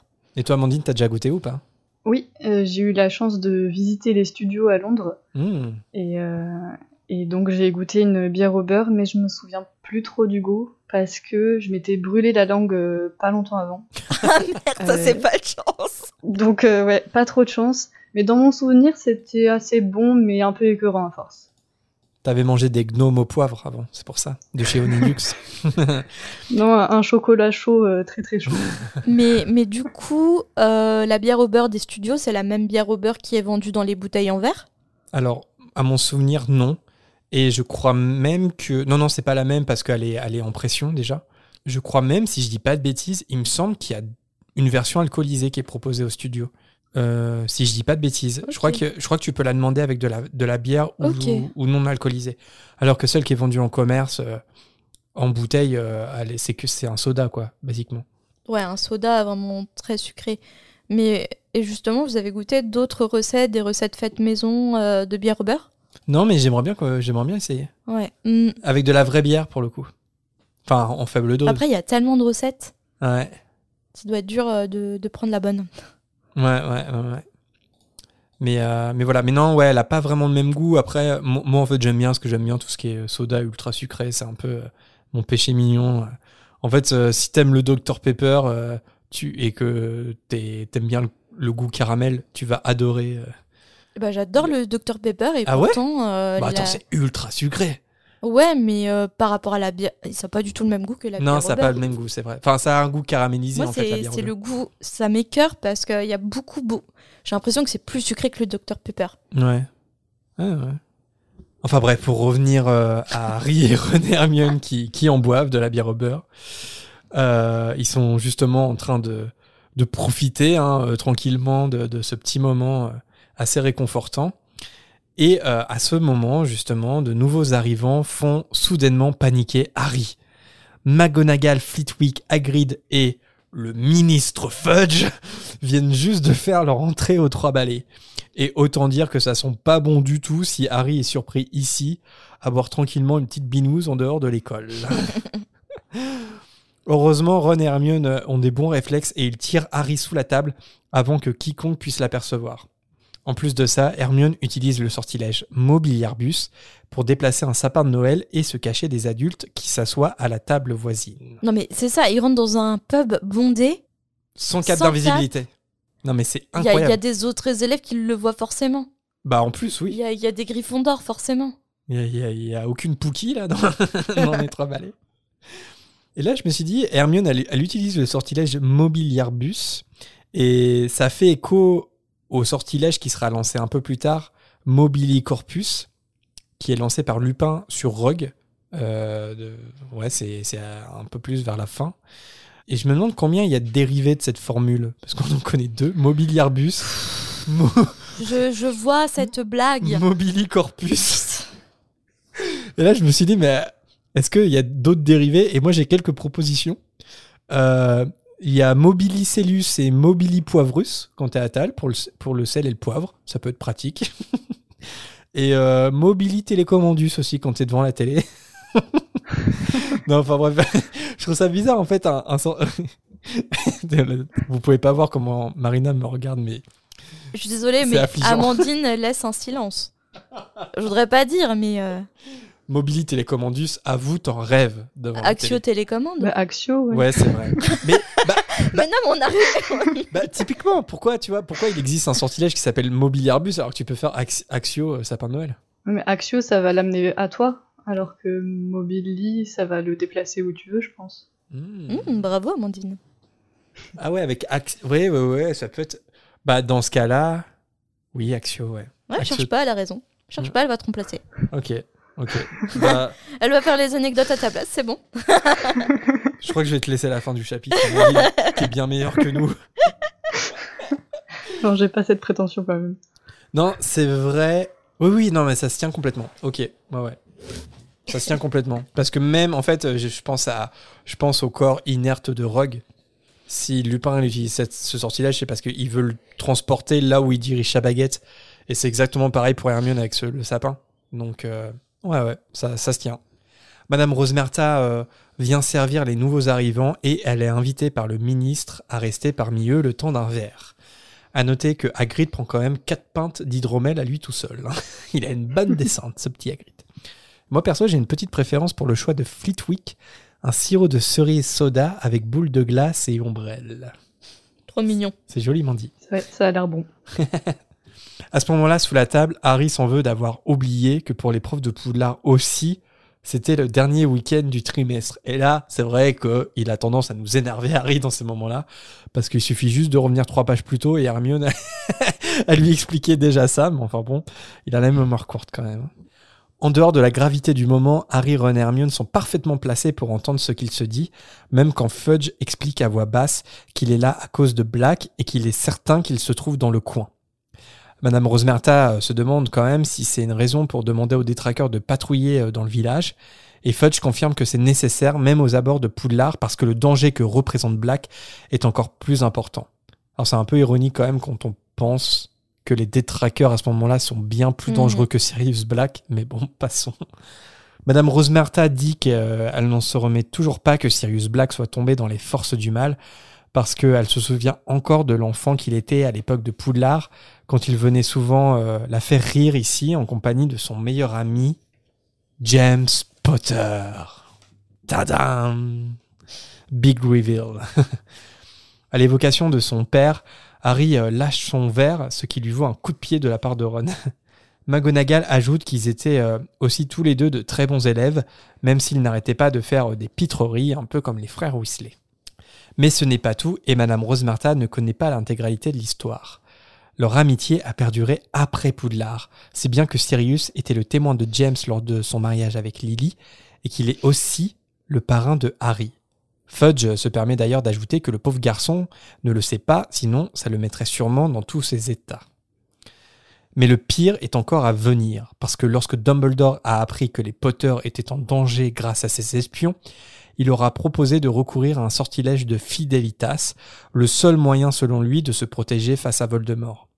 Et bien sûr, James et Lily ont choisi Sirius comme gardien du secret, même si Dumbledore, qui était persuadé qu'il y avait un traître dans l'entourage du couple, s'est également proposé. Mais ils ont préféré Sirius. Et, euh, ben, ce qui s'est passé ensuite, c'est que Sirius a trahi les Potter en brisant le secret auprès de Voldemort. Alors euh, là, j'ai fait euh, une petite recherche pour une petite question qui est un peu pointue, l'air de rien. En dehors de la maison des Potter, où on l'apprend ici, il y a trois autres lieux connus dans les livres Harry Potter qui sont protégés par le sortilège de Fidelitas à un moment donné. Est-ce que vous savez lesquels? Le Hmm. 12 Square Grimaud. Bien joué, Amandine. Tout à fait. Dumbledore est cette fois le gardien du secret. Et il y en a deux autres qui sont un peu plus tordus. Est-ce qu'il n'y a pas la chaumière au coquillage? Deuxième bonne réponse. Amandine. Deuxième bonne réponse. Est-ce que tu sais qui est le gardien du secret de la chaumière au coquillage? Hmm, Bill? Ouais, c'est Bill, tout à fait. Donc ils font ça pour euh, évidemment pour se protéger hein, de Voldemort dans les reliques de la mort. Et euh, il y en a, il y a- il y a un autre endroit en fait dans les reliques de la mort, pareil pour se protéger euh, de Voldemort pendant la guerre, Hmm, enfin pendant la seconde guerre. du coup. Le terrier peut-être? Non, le pas. terrier, enfin peut-être, mais en tout cas on on ne le sait pas. Les parents euh, de Tonks? Non. Enfin, les. Ouais, ouais, je vois ce que tu veux parents. dire, mais non. Et là, encore une fois, peut-être, peut-être.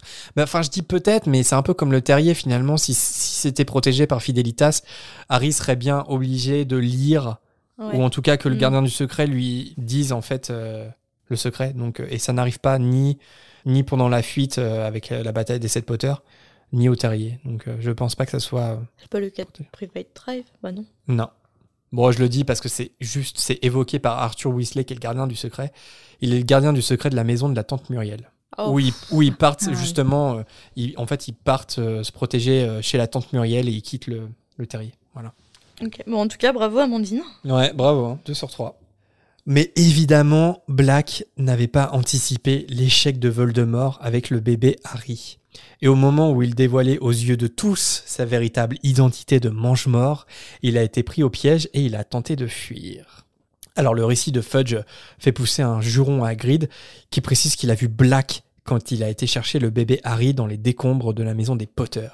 Il arrivait en moto volante et Hagrid l'a même consolé en le pensant sous le choc. Et là, c'est quand même du génie parce que si on relit les toutes premières pages du premier tome, Hagrid parlait déjà du fait Mhm. que c'est Black qui lui a prêté la moto. Et c'est dans ces moments-là qu'on voit à quel point c'est vraiment une autrice absolument géniale qui distille des, euh, des indices ici et là qui sont insignifiants et qui prennent de l'importance euh, après. Et c'est c'est en ça aussi que j'aime tellement cette saga euh, littéraire. Avec du recul, Hagrid sait maintenant que Black était bouleversé non pas pour James et Lily et euh, l'orphelin qu'il laissait derrière eux, mais bien pour son maître Lord Voldemort qui venait euh, a priori de disparaître. Il a même demandé à Hagrid de lui laisser l'enfant en tant que parrain, mais Hagrid a insisté sur le fait que Dumbledore souhaitait remettre l'enfant à son oncle et sa tante, et euh, il a lâché l'affaire en lui, laissant sa moto, qui devait sûrement être beaucoup trop voyante et reconnaissable de toute façon pour sa fuite. Alors là, je me suis dit quand même, si on suit ce scénario, évidemment qui est faux, on le sait, hein, mais si on suit le scénario euh, de Black ultra vilain, euh, bras droit de Lord Voldemort, qui veut exterminer le bébé Harry pour finir le travail, comment justifier le fait qu'il ne le fait pas à ce moment-là en fait? Pourquoi il tue pas Hagrid et le bébé Harry tout de suite? Euh, Parce que on- il va bien a priori, encore une fois, tuer une dizaine d'innocents juste après, donc il est pas à ça près quoi. Et je me demande, c'est ça qui est un peu bizarre, personne se pose la question, mais pourquoi il a pas tué Hagrid? Pourquoi il a pas tué bébé Harry Bah, moi, je me pose une autre question, c'est si effectivement Sirius avait pu recueillir Harry, il aurait fait quoi avec Harry? Alors attends, dans le scénario ou dans la réalité? Bah dans... Enfin, qu'est-ce que tu entends dans le scénario Bah là? dans le scénario où euh, Sirius Black est un méchant criminel. euh, le- Non, non, dans le... Dans, Dans la réalité, enfin en dans la vérité. Bah Parce qu'il aurait... il serait parti en fuite avec un bébé oui c'est vrai, il pendant pas- des années. c'est vrai qu'il aurait pas pu faire grand chose. Bah oui. Mais je me suis posé la même question et je me suis dit que peut-être que euh, en ayant Harry, il euh, il aurait pas il aurait pas eu le problème avec Peter Pettigrew. Peut-être qu'il serait pas allé euh, chercher Peter Pettigrew après et il se serait occupé juste de Harry. Donc il aurait pas été en fuite. Tu penses Attends. Si Ouais. si euh, à ce moment-là Hagrid avait donné Harry à Sirius, peut-être que Sirius euh, se serait occupé d'Harry plutôt que euh, d'aller euh, Ouais mais chercher euh, à se venger et à, à confronter euh, Peter Pettigrew. ouais mais ça aurait il... ça aurait été un clandestin quand même parce que tout le monde aurait accusé Sirius Parce que tout le monde pensait qu'il était Oui. gardien parce que du... tout le monde enfin en tout cas Dumbledore lui les infos qu'il Ouais, avait c'était que Sirius était le gardien du secret donc Dumbledore aurait accusé Sirius Black à tort mais il l'aurait accusé. Ouais, mais Sirius, il pouvait dire que c'était Peter Pettigrew. En fait, Sirius, il aurait, il aurait dû aller voir directement Dumbledore. C'est Ouais. ça, c'est ça son erreur en oui, fait. mais Sirius, euh, c'est un impulsif. hein, Ouais, donc, bah euh, oui, oui, ça c'est sûr. Il a eu un coup de sang et... euh, Parce que même avant, parce que c'est ça, le, le- le vrai bon move, ça aurait été d'aller voir Dumbledore, lui expliquer la réalité et de partir à la chasse de Peter Pettigrew. Mm. Et puis après, effectivement, en tant que parrain, il aurait pu euh, élever Harry. Ouais. Mais bon, malheureusement, hein, dans- comme dans toutes les histoires, ça se passe pas comme euh, ouais, ça devrait se sinon, passer. on refait l'histoire. Et puis je me suis dit, bah, peut-être que pour revenir un peu, si, enfin, si on, on croit un peu comme ce que tout le monde croit à ce moment-là, c'est-à-dire que Sirius Black, euh, c'est le bras droit de Voldemort, peut-être que il avait vraiment envie de fuir. Et du coup, les gens se disent, ok, il a pas tué Hagrid ni le bébé Harry Potter parce qu'il avait vraiment envie de disparaître. Et que s'il disparaît pas, c'est parce que Peter, Pet- enfin, s'il se passe, s'il tue tous ces innocents, après, c'est parce qu'en fait, Peter Pettigrew lui tombe dessus et qu'il n'a pas d'autre choix que de se défendre. Et puis, comme c'est un fou, il tue tout le monde, quoi. Je me dis ça, mais c'est vrai que c'est un peu bizarre quand même. Et justement, dans ce scénario euh, un peu, un peu fou, mais bon, crédible dans l'univers d'Harry Potter, on va dire, le premier à avoir retrouvé Black après ça, c'est son ami Peter Pettigrew, présenté à l'époque de Poudlard comme un petit garçon grassouillé qui traînait toujours derrière James et Sirius. Et avec du recul, McGonagall euh, s'en veut d'avoir été sévère avec lui. Fudge explique comment s'est déroulé le drame. Les témoins moldus ont en effet rapporté que Pettigrew a bloqué Black en lui demandant comment il avait pu faire ça à James et Lily, avant que Sirius sorte sa baguette, le premier, et l'explose en miettes, lui et 12 autres moldus innocents qui se trouvaient sur place dans la rue. À l'époque, Fudge explique qu'il était directeur du département des catastrophes magiques et qu'il a été l'un des premiers à se rendre sur place. Et il explique que Black a provoqué un énorme cratère dans le sol au point de briser les canalisations et euh, que les cadavres jonchaient sur le sol. Et Black, lui, il se tenait toujours là en riant comme un fou. C'est quand même dingue quand on pense au crime de Pettigrew quand même. Enfin, juste par frustration d'être l'outsider et dans son obsession d'être du côté du plus puissant à chaque fois, il a quand même provoqué la mort de déjà de ses amis, puis de 12 innocents. Mhm. Enfin, c'est incroyable quoi, c'est un mass murder quoi, c'est c'est c'est fou et Et, et toute sa vie, il sera un outsider, parce que c'est un outsider aussi auprès de, de Voldemort. en plus C'est c'est son se faire valoir au final. hein. Même dans ce côté-là, il échoue. Ouais, ouais, c'est ça. ouais, c'est ça. C'est un, c'est un loser de A à Z, mais c'est plus, c'est pire qu'un loser. C'est un, c'est un véritable psychopathe. Et Et d'ailleurs, je me demande, genre, tuer 20 moldus d'un coup, est-ce que Voldemort lui-même l'a déjà fait? Enfin, tu vois, c'est, il a été plus loin encore, tu Mm. vois, c'est fou, quoi. Il a tué toute une rue, quoi. Et il l'a, il fait euh, p- par préméditation, pour faire croire à sa propre disparition. Mais il aurait pu se contenter de, de, de faire croire que, que Sirius l'a tué lui. Non, pour, pour, euh, il a tué toute la, toute la rue pour que Sirius Black pète complètement le cap, quoi. Enfin, c'est, c'est vraiment horrible. 20 sorciers euh, de la brigade magique ont été nécessaires pour emmener Black à Azkaban, et Pettigrew, quant à lui, a été décoré à titre posthume de l'ordre du Merlin, première classe, ce qui était une maigre compensation pour euh, la mère de Pettigrew, comme l'explique Fudge. Et en lisant ça, je me suis dit, j'espère que la pauvre mère de Pettigrew allait décéder avant que la vérité euh, éclate, quand même, au retour de Voldemort. J'espère qu'elle est morte dans, un peu dans l'ignorance. Et, et du coup, quand on y réfléchit, le titre posthume de l'ordre de Merlin n'a jamais été enlevé à Peter Pettigrew? Bah, c'est- je pense que si, oui. Peut-être euh, après la guerre, euh, ils, ils ont, ils ont pu s'en occuper, peut-être. Ouais, je pense que oui. Mm. Je pense que oui, parce que oui, après la guerre. Ouais, tu penses? Oh bah ouais. Ok. Parce que euh, après, j'imagine que toute l'histoire de Voldemort, euh, enfin la première, guerre, la première guerre était connue, mais la deuxième guerre, euh, elle fait partie maintenant de l'histoire du monde des sorciers. Et je pense que toute la vérité a été faite après coup. J'espère. Oui. Fudge explique que Voldemort a fait perdre la tête à Black et que ce crime est le geste d'un désespéré, mais il ajoute que lors de sa dernière inspection à Azkaban, il a été frappé de voir que Black semblait entre guillemets normal face aux autres détenus qui eux tournaient tous fous à un moment ou un autre. Il a même demandé à Fudge, Sirius, s'il avait fini de lire son journal comme s'il s'ennuyait et qu'il voulait passer le temps. Et là encore, une fois, je, je retourne au génie de J.K. Rowling, mais ça fait partie de ce genre de détails qui sont complètement insignifiants à la lecture. Mais en fait, ça va prendre de l'importance ensuite, parce que si Sirius demande le journal, c'est pour une raison précise. Mhm. Et c'est là où on voit aussi l'écrivaine en puissance de Polar, quoi. Euh, on vous conseille notamment les, les livres de Cormoran Strike, qui pour moi sont vraiment de très très bons euh, livres policiers. Et en fait, les Harry Potter sont, dans un sens, de très bons livres policiers aussi, en fait. Des très bons euh, livres de suspense à énigmes. Et euh, peut-être le prisonnier d'Azkaban est, est le meilleur. Fudge pense que l'objectif final de Black est de rejoindre Voldemort, où qu'il soit, mais il a bon espoir que le ministère le retrouvera d'ici là, parce que si celui dont on ne doit pas prononcer le nom est rejoint par son plus fidèle serviteur, ce sera une question de temps avant que le mage noir ne ressurgisse des ténèbres.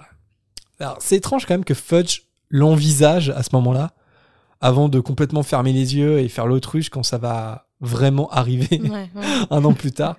C'est une personnalité un peu complexe, Fudge. Il anticipe le fait Un que vrai ça arrive. politique. Ouais, c'est ça. C'est qu'il il l'anticipe, il dit ça peut arriver, et puis une fois que ça arrive, il dit non, c'est pas arrivé. Oh, le réchauffement climatique, ça peut arriver depuis 50 ans, on est au courant. Ah non, ça arrive, on ferme les yeux. Ah, pardon. Mais- je, je dénonce. Non, non, mais la métaphore est intéressante. Non, mais c'est vrai. la métaphore est, intéressante. C'est politique. Ouais, ouais, ouais. C'est l'hypocrisie politique dans toute sa splendeur chez Fudge. Sur ses prédictions funestes, Fudge, McGonagall, Flitwick, Hagrid et Madame Rosemerta sortent de table avant de quitter les trois balais. Ron et Hermione regardent alors Harry toujours sous la table, en silence, sans savoir quoi lui dire.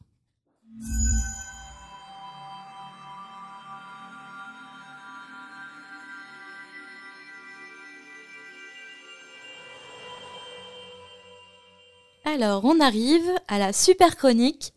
Le renomme le chapitre. Ah ouais, donc tu me remercies même pas euh, pour ma partie de chapitre en fait. Ah non.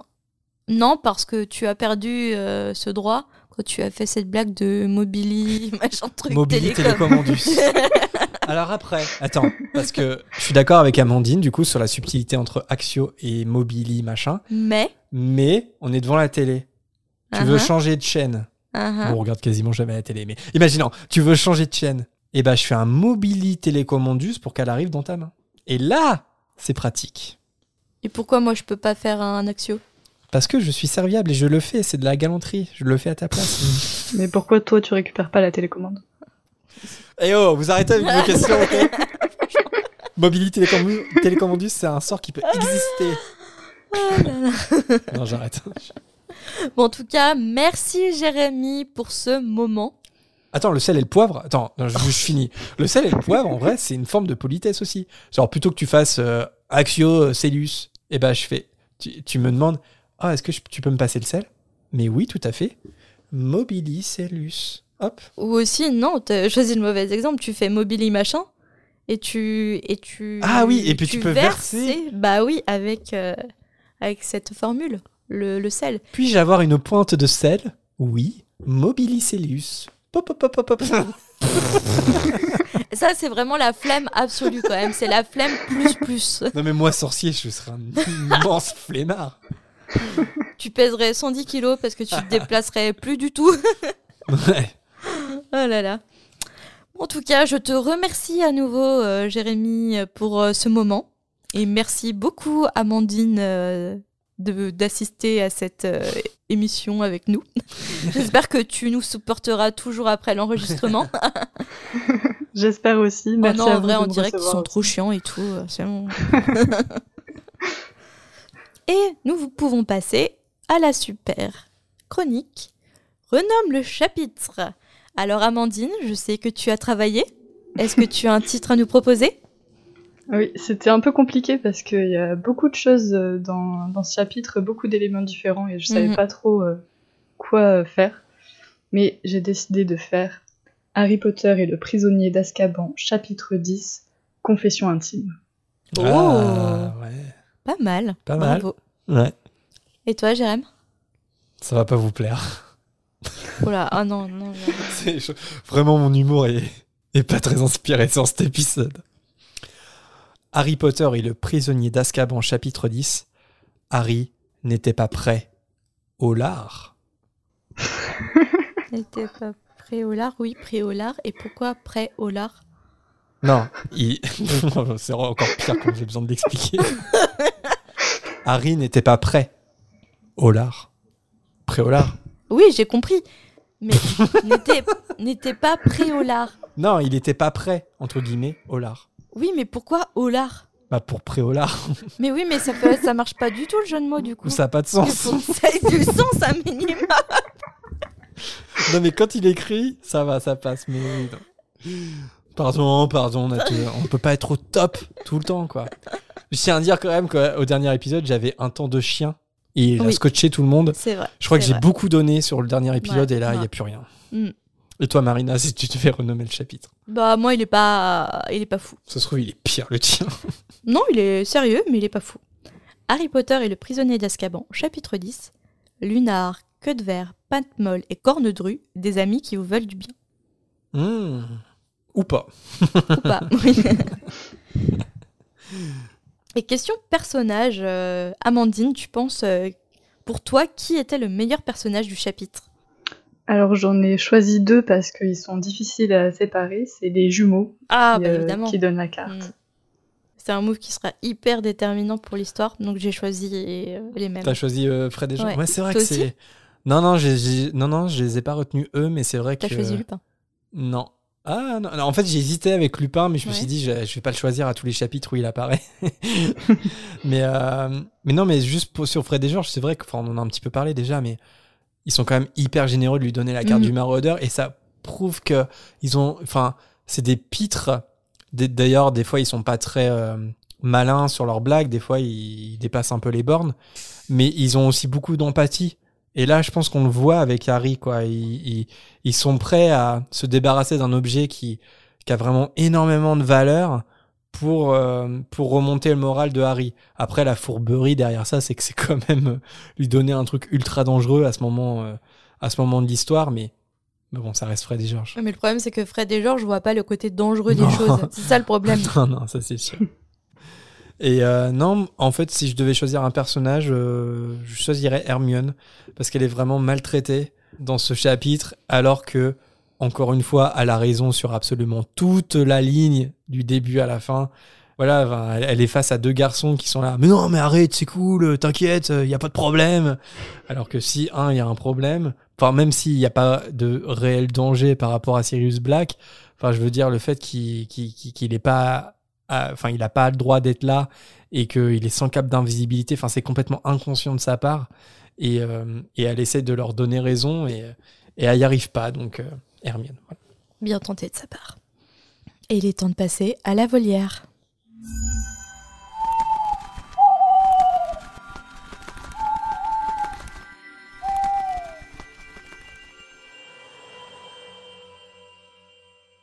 Nous passons au premier hibou sonore de Noémie. Hello, hello. Hum, je vous envoie ce petit euh, hibou aujourd'hui parce que euh, il y a une question que je me suis toujours posée. Euh, alors tout d'abord, il faut savoir que moi, j'ai beaucoup vu les, films de Harry Potter et les livres, pour l'instant, je les ai lus seulement en anglais, pas encore en français. Donc il y a euh, quelques petits détails qui m'ont échappé parce que bah, forcément, l'anglais n'étant pas ma langue maternelle. Et en fait, euh, moi, dans mon souvenir, alors je me trompe peut-être, mais dans mon souvenir, quand Harry demande à Dumbledore combien il pense qu'il y a d'Orcrux, Dumbledore lui dit qu'il pense qu'il y en a sept. Et on parle toujours des sept Horcrux de, de Voldemort, ce qui est vrai quand on compte Harry. Mais vu que Harry, il l'a pas créé volontairement, est-ce qu'on peut vraiment euh, partir du principe que Voldemort a créé sept Horcrux Parce que pour moi, il en a créé que six en fait. Parce qu'il me semble bien que euh, Voldemort, il n'a pas conscience que Harry est un Horcrux. Et ce, jusqu'à la fin. Parce que sinon, pourquoi est-ce qu'il l'aurait tué en sachant qu'il tuait un de ses Horcrux, quoi? Du coup, moi, j'ai toujours un peu tiqué sur cette appellation des 7 Horcrux de Voldemort, étant donné que lui, il pense n'en avoir que 6. Enfin, je sais pas, dites-moi ce que vous en pensez, peut-être que j'ai mal compris et que je me trompe. Sinon, bah, je voulais juste vous remercier pour votre podcast, votre podcast qui est vraiment cool et euh, que j'adore écouter. Voilà. Merci beaucoup Noémie pour ton hibou sonore. Alors, est-ce que euh, Voldemort a créé cet Horcrux volontairement? Alors, il faut peut-être euh, effectivement repréciser quelques euh, petites choses. En fait, Voldemort, il voulait à la base, il voulait pas créer cet Horcrux, mais il voulait en créer six. C'est ce qu'explique Dumbledore. Et il voulait en créer six pour diviser son âme en sept. Voilà. Donc son objectif, son objectif, c'était pas de faire euh, sept Horcrux, mais de séparer son âme en sept. Euh, il y a une petite, euh, il y a une légère différence. Euh, voilà, donc on l'apprend dans le Prince de sang mêlé. Donc, en voulant tuer Harry, en fait, il avait cinq Horcrux. Et il comptait en faire un dernier, un sixième. Il voulait s'arrêter au sixième. Et euh, ce qu'il ignore, c'est qu'en fait, bah, en voulant tuer Harry, il est devenu, enfin, Harry est devenu le sixième Horcrux qu'il voulait faire. Par contre, c'est vrai, t'as raison de le préciser, Noémie, il a jamais eu l'intention de, de faire euh, de Harry un Horcrux. En fait, il voulait utiliser son meurtre de Harry pour créer son sixième Horcrux. Et, euh, et voilà. Et on sait qu'à son retour, effectivement, euh, comme tu disais, Amandine, il fait euh, de Nagini ce qui croit être son sixième Horcrux, mais c'est en fait son septième Horcrux, parce que Voldemort, il finit bien avec sept Horcrux à la fin, mais euh, il pense en, avoir fait six comme c'était son plan de départ. Ce qu'on sait pas, par contre, et peut-être Amandine, je sais pas, t'as peut-être une théorie ou des éléments à nous apporter, euh, Marina aussi. En fait, on sait pas euh, si Voldemort et Nagini étaient ensemble, se connaissaient entre guillemets avant la chute, et euh, est-ce que Voldemort avait prévu euh, que le sixième Horcrux qu'il voulait faire, c'était Nagini en fait? Si c'était pas Nagini, quel est quel sixième Horcrux il voulait faire Voldemort avant de avant de chuter en voulant tuer Harry? Ça c'est quelque chose qu'on ne sait pas, on peut avoir que des théories. Et, euh, et voilà, moi, je sais pas, à titre personnel, vous me direz, je pense qu'il a fait connaissance de Nagini uniquement après sa chute dans la forêt en Albanie. Même si c'est pas une information euh, 100% Mhm. sûre, hein, parce que on, on sait pas, en fait, c'est pas, c'est c'est pas précisé. Moi, je pense qu'il a fait la connaissance de Nagini après la chute en, en Albanie. Il comptait euh, faire de l'épée de Gryffondor son, son dernier Horcrux pour compléter la collection, parce qu'il a, en fait, il a un artefact pour chaque maison, sauf Gryffondor. Et je me dis, peut-être qu'il voulait, euh, il voulait utiliser l'épée de Gryffondor. Mais c'est une théorie, je sais pas si vous en avez d'autres. Mais il aurait rencontré Nagini quand elle avait déjà la forme de serpent. Oh oui, ça, par contre, euh, oui. Ça, c'est sûr. Ah oui, ça c'est sûr. Mais, Mais- par contre, on sait pas quand est-ce qu'ils se sont trouvés. Mais donc, du coup, est-ce que Voldemort serait que Nagini, c'était une femme auparavant? Alors ça, euh, on sait pas. Ça, on l'a appris dans animaux fantastiques. Bah euh. ouais. Se trouve, Voldemort l'a appris dans les animaux fantastiques aussi. en allant au cinéma, il, man- il mangeait du popcorn, il a fait Quoi? Enfin voilà, je, enfin, je sais pas si vous avez euh, d'autres. euh, Bah non, franchement, non. Je sais pas du Bah, tout. tu parlais de l'épée de Gryffondor. Ouais. Euh, je, suis- je suis pas sûre qu'il prévoyait d'en faire un Horcrux, moi, parce que il me semble que je crois que c'est Dumbledore qui dit à un moment euh, que non, peut-être pas Dumbledore, je sais pas, mais j'ai l'impression que qu'à un moment c'est dit euh, que euh, que Voldemort n'aurait pas fait euh, avec quelque chose qui appartenait à, à, à Gryffondor. Mais je je suis pas sûre. Ouais, peut-être. J'ai j'ai pas souvenir personnellement, mais peut-être. Est-ce qu'il aurait la même aversion pour la maison Gryffondor qu'il a la même aversion au- par rapport aux objets moldus? Peut-être. Bah après, je me dis, euh, pff, il a pas vraiment d'affinité non plus avec euh, genre Poufsouffle, quoi. Ni Serre d'Aigle, quel- quelque part. Ouais, il y avait peut-être une plus grande rivalité euh, Mm. entre deux. Peut-être. Après, on sait qu'il porte beaucoup d'importance à l'apparence et au prestige. Quand même, je trouve que dans sa collection, euh, médaillon de Serpentard, coupe de Poufsouffle, diadème de Serdaigle, il manque quand même l'épée de Gryffondor, quoi. Et connaissant, bah oui, son côté collectionneur, parce que ces Horcruxes, c'est sa collection personnelle. Et c'est ce qui va le perdre d'ailleurs, parce qu'il a tellement d'ego qu'il qu'il utilise des objets euh, euh, que tout le monde connaît, ou en tout cas qui sont des légendes, alors qu'il aurait pu choisir une vieille botte euh, perdue, euh, perdue euh, dans une forêt, euh, je sais pas où dans le monde, et en fait il aurait été immortel. Non, il a préféré choisir euh, des objets légendaires, et parmi ces objets légendaires, je trouve que l'épée de Gryffondor aurait trouvé sa place, personnellement. Mais, mais bon, c'est ouais, qu'une théorie, hein. c'est qu'une théorie. Nous passons au hibou sonore de Sarah. Euh, bonsoir la fréquence. J'écoute votre podcast sur le retour du travail comme d'habitude. Et euh, là j'écoutais euh, le, le chapitre avec euh, l'épouvantard dans la penderie. Et vous parlez euh, de la coupe de feu et du nom de Harry qui a été mis par Barty Croupton Jr. Et je me dis que peut-être euh, Barty Croupton aurait pris du polynectar avec un cheveu d'Harry pour pouvoir mettre le nom de Harry. Mais comme de base c'est un adulte, peut-être que la ligne a ressenti le fait que de base il est adulte et que la coupe a ressenti le fait qu'il était un peu Harry puisqu'il aurait pris du polynectar et comme il avait une dose euh, assez conséquente euh, dans ses placards, peut-être. Voilà, c'est ce que je me suis dit en, écoutant cette question du coup. Euh, voilà, peut-être c'est une hypothèse à, à prendre en compte ou pas, je ne sais pas. Voilà, donc pour une fois j'ai fait un deuxième euh, audio comme ça je peux quand même euh, vous dire au revoir et vous dire que j'adore écouter votre podcast et continuer comme ça. Et en plus j'adore Harry Potter 3 en film, donc euh, c'est assez sympa de, le revoir en livre, euh, sachant que je n'ai lu qu'une fois euh, toute la saga. Merci Sarah pour ton hibou.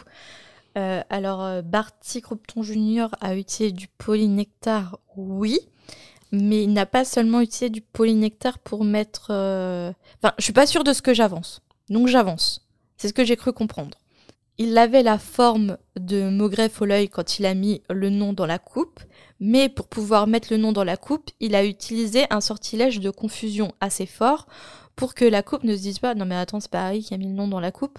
Mais pour la limite d'âge en fait il y a une limite d'âge qui interdit aux mineurs de mettre euh, le nom dans la coupe. Mais je pense pas qu'il y ait de limite d'âge pour dire au-delà de 20 ans tu peux plus candidater. C'est ce que j'ai compris. Amandine, tu veux rajouter quelque chose? Ben, moi, j'ai juste envie de dire que euh, si Barty Croupton est suffisamment puissant pour euh, ensorceler la coupe, alors, en plus, il l'ensorcelle pas juste pour, euh, pour dire que. pour mettre le nom de Harry, euh, si j'ai bien compris, il fait croire à, la coupe qu'il y a une quatrième école. Et, euh, et c'est pour ça qu'il met un champion sur cette euh, quatrième école euh, hypothétique. Et c'est pour ça que la coupe, euh, elle choisit un champion, euh, un quatrième euh, Mhm. Donc euh, la coupe, elle est, euh, enfin, il a réussi à ensorceler la coupe euh, avec un, sort du coup très puissant. Donc je pense pas que ce soit nécessaire qu'il soit en plus avec du polynectar pour ressembler à Harry pour faire tout ça. S'il arrive à, rendre la coupe aussi confuse, je pense que le, polynectar n'est pas nécessaire. Mais après je me dis le polynectar c'était peut-être au cas où quelqu'un le voit mettre un nom dans la coupe ok il était grugé mais en même temps il était pas grugé en tant que Barty Croupton Junior mais en tant que Maugref au l'œil Oui, Oui, oui non, par contre, je pense qu'il reste dans sa forme de mauvais Mm. vol. Non, non, ouais, c'est une, oui, c'est une bonne théorie, mais je- un peu comme Amandine, je pense pas finalement qu'il en ait eu besoin. Parce que bon, il a qu'à y aller en pleine nuit, et puis, euh, puis Ah, un- tu penses qu'il est... il était sous les traits de ses traits originaux? Non, non, il, il était en maugré follet. Non, bah, c'est trop dangereux de se balader à Poudlard Ah, en, bah, en donc il a eu besoin du polynectar. Oui, mais pas pour se transformer en Harry, parce que c'est la question de, Ah, de ah Sarah. non, oui, oui, c'est vrai. Oui, il a utilisé le polynectar pas pour être Harry, mais pour en tant que Maugret, oui. Oui, oui, parce qu'il Oui. est obligé hein, de, de, se camoufler. Mais effectivement, je pense que le, le plus gros du job, c'était de, de faire croire à la coupe qu'il y a une quatrième école. Et à partir de là, quand t'as fait ça, en fait, il n'y a pas de problème. Enfin, je veux dire, parce que la seule protection de la coupe, ça se limite à la limite d'âge qu'a fait Dumbledore. Et euh, Barty Crompton Junior, il a pas de problème d'âge, quoi. Donc, euh, il y a pas. Je, pense pas que c'était nécessaire. Euh, c'est pour ça que je pense pas qu'il l'ait fait. Et on passe au prochain hibou, celui de Manon. Bonjour la fréquence, je vous envoie ce message pour euh, vous poser une question. En fait, en écoutant votre dernier épisode, vous parliez beaucoup de Lupin et je me suis dit, mais est-ce que le gène de loup-garou se transmet? Est-ce qu'il l'a transmis à son fils Teddy? Ça, c'est franchement, on, on parle pas du tout de du potentiel, de la potentielle transmission euh, du gène loup-garou à Teddy. Donc, je sais pas si si JK en a parlé. Et euh, autre question que je me posais, c'est euh, que devient Régulus en fait? On en entend parler dans, euh, notamment dans le troisième film. Je sais pas si on en parle dans, dans le livre parce que j'ai pas lu le livre, hein. mais euh, mais on en parle dans le troisième film. Mais qu'est-ce qui devient? En tout cas, merci à vous pour euh, vos possibles réponses. Puis euh, merci pour votre podcast. Euh, J'adore. Je l'ai découvert il y a pas longtemps et franchement, euh, je m'en lasse pas. merci à vous. Au revoir. Merci Manon pour ta question. Alors, est-ce que Rémus a pu transmettre le gène loup-garou à son fils Teddy? Alors, on a la réponse. On, ça aurait pu être possible, mais on sait que non. Euh, il a seulement hérité euh, du don de métamorphomage, comme sa maman Tonks, mais euh, ce n'est pas devenu, c'est pas devenu un loup-garou. Voilà, ça c'est factuel, on le sait.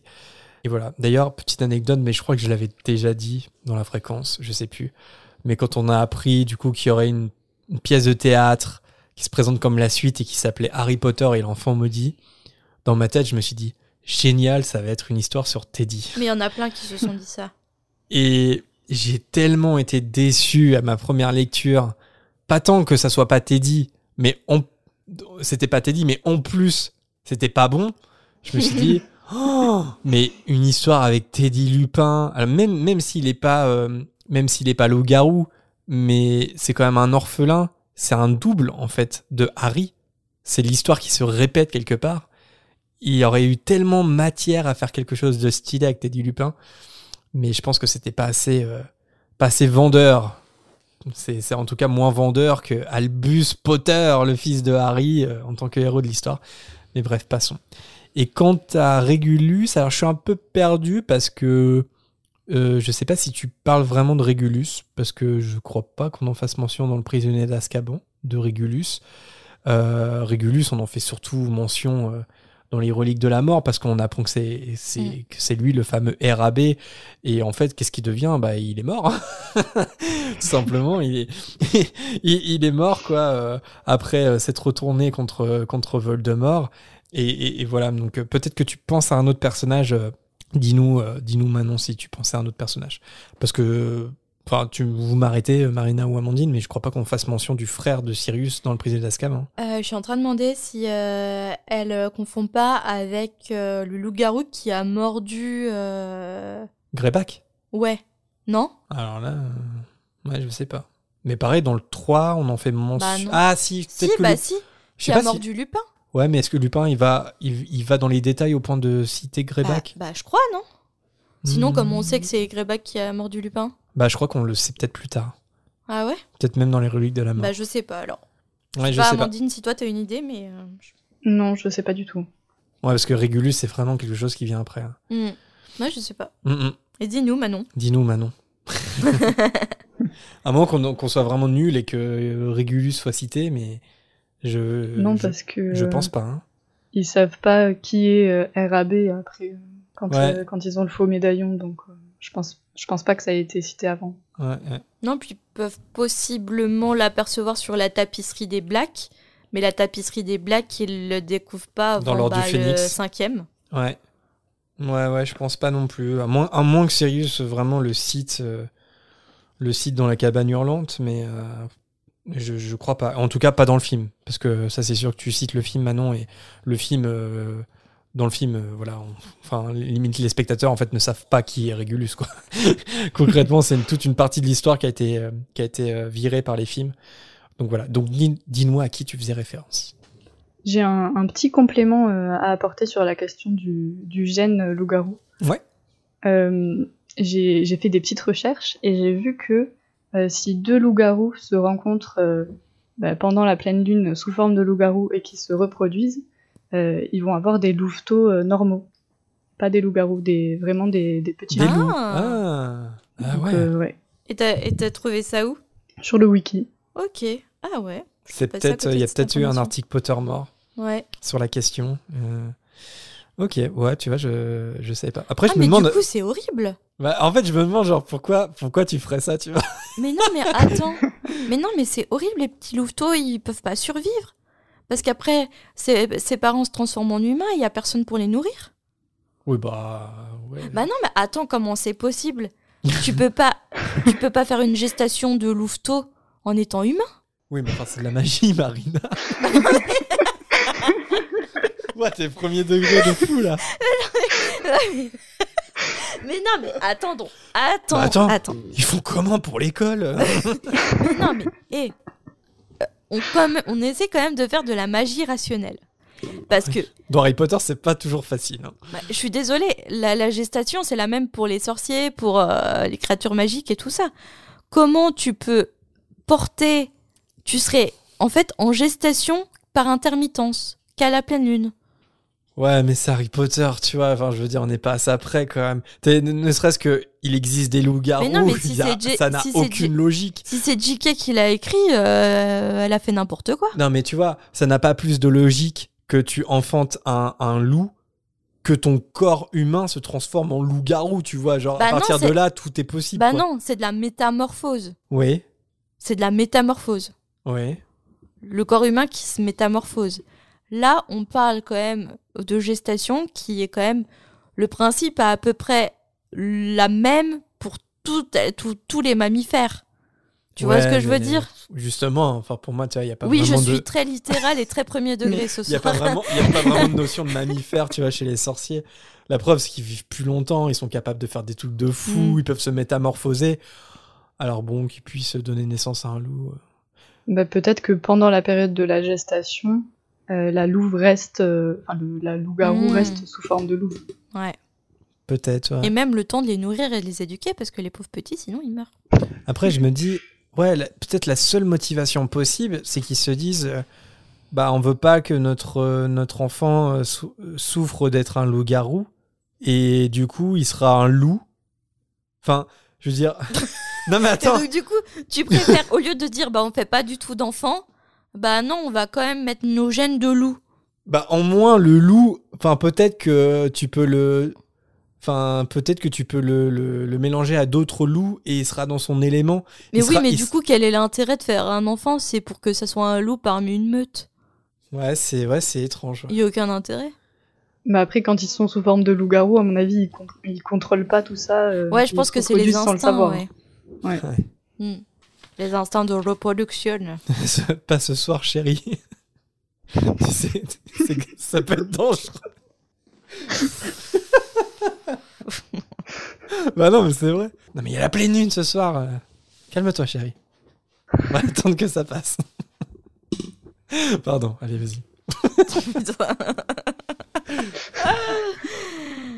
Alors, nous passons sur ce, nous passons au nord de Zélie. Coucou la fréquence, comment allez-vous?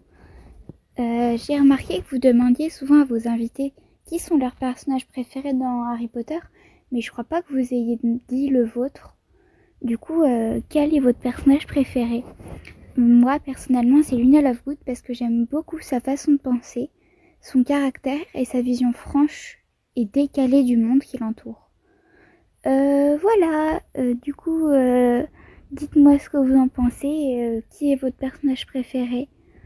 Euh, voilà, bisous Merci Zélie pour euh, ton hibou trop mignon. Alors, mon personnage préféré, je pourrais pas te répondre à l'heure actuelle parce que là s'approche ma énième relecture d'Harry Potter. Parce que généralement, j'ai lu aux alentours de fin d'année. Et je sais qu'à chaque relecture, mon personnage va changer. À ma dernière le- relecture, je, je sais même plus quel était mon perso. Je crois que c'était Harry à ma dernière relecture. C'est- Ça change. Choix pas euh, banal, mais assez logique en fin de compte. mais, hein. mais en fait, comme j'avais dit dans un épisode, Harry, il me ressemble un peu euh, dans certains côtés.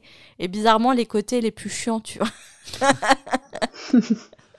Maintenant que tu le dis. Euh, mais là, ma prochaine relecture, euh, d'ailleurs, ma première relecture, je pense que. Enfin, ma prochaine relecture, je pense que je vais la commencer avec euh, le premier tome de Mina Lima. Parce qu'on l'a acheté, mais j'ai jamais feuilleté sérieusement. Donc Ah ouais. euh, là, je pense que c'est c'est l'occasion de découvrir toutes les petites surprises euh, dans ce tome. Ça va être sympa. Et toi, Amandine? Tu l'avais dit, c'était c'était Luna, c'est ça? Ah oui. Exactement. Tu as bien retenu. Comme Zélie d'ailleurs. Ouais. Comme beaucoup de. Ouais. D'ailleurs, Zélie, euh, tu as parfaitement expliqué Mhm. euh, pourquoi Luna euh, était ton personnage préféré. Et je sais pas quel âge t'as, mais en tout cas, à ton âge, j'aurais adoré m'exprimer aussi bien que toi. Donc, bravo à toi. Et, Et même à 30 ans. et même à 30 ans, j'adorerais m'exprimer comme toi. et oui, bah, je sais plus si on, avait, si on l'a déjà dit un moment dans la fréquence, mais moi j'ai du mal à en choisir qu'un. J'en choisis souvent deux parce que j'arrive pas à les départager. Ça serait Hagrid et Luna aussi. Et voilà, Hagrid pour son. Parce que j'adore les personnages euh, gros nounours en fait. En tout cas, qui font peur de premier abord, mais en fait, il y a un cœur d'artichaut qui se cache euh, derrière cette euh, immense armure. Et, et Luna Lovegood, parce que là, pour le coup, bah, un peu comme on le disait en début d'émission, je pense que c'est mon côté serre d'aigle où j'adore sa, sa façon de- voir le monde. Tu dis vision décalée, Zélie, c'est complètement ça. Euh, elle paraît en décalage par rapport aux autres, mais en fait, sur certains points, elle est beaucoup plus clairvoyante que les gens qui l'entourent. Et euh, c'est une qualité que j'apprécie beaucoup chez les gens. Et, c'est pour ça que ouais, je choisirais Luna. Donc ça, ça joue entre Hagrid et Luna. Voilà. On passe au hibou sonore de Milena. Bonjour la fréquence, alors je me présente, je m'appelle Milena, j'ai 11 ans et je vous écoute depuis la Suisse. Et euh, bah, je voulais rebondir sur une question d'une de vos auditrices dans un podcast assez vieux. C'était est-ce que l'épouvantard de Ron, qui est une acromontule, pouvait avoir euh, des, euh, du venin? Et moi je me dis que oui, parce que l'épouvantard de Harry a pu lui faire du mal, moins qu'un Vedratakor, mais a quand même pu lui faire du mal quand il apparaissait. Du coup, je pense que oui, la, l'acromontule de Ron a, peut avoir du venin, mais moins fort que le- l'épouvantard de Harry.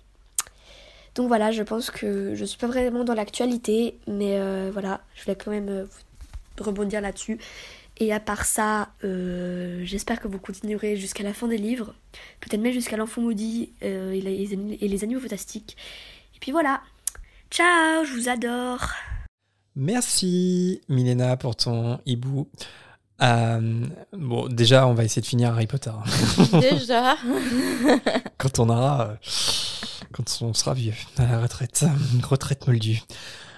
Euh, Est-ce que l'épouvantard acromantule de Ron peut avoir du venin? C'est une excellente question, je trouve, parce que je pense pas qu'il y ait de réponse canon. Et à titre personnel, j'ai toujours eu un doute. Euh, bah, pas forcément euh, spécialement sur l'acromantule, mais sur les épouvantards de façon générale. Je dirais que c'est peut-être un peu fort, je pense. Peut-être que l'acromantule euh, épouvantard a- peut pas être mortel sur son venin.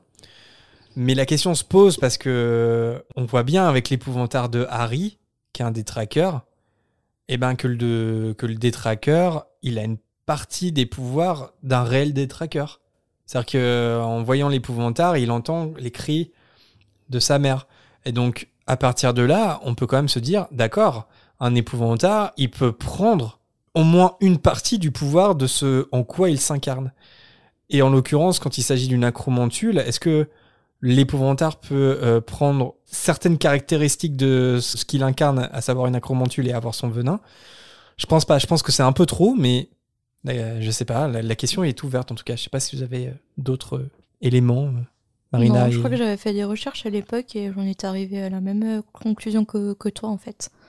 Moi, j'ai cherché un peu sur le wiki et j'ai vu qu'ils mettent que l'épouvantard prend les caractéristiques physiques et les capacités, euh, mais euh, les, les capacités en moins puissant que la créature originale.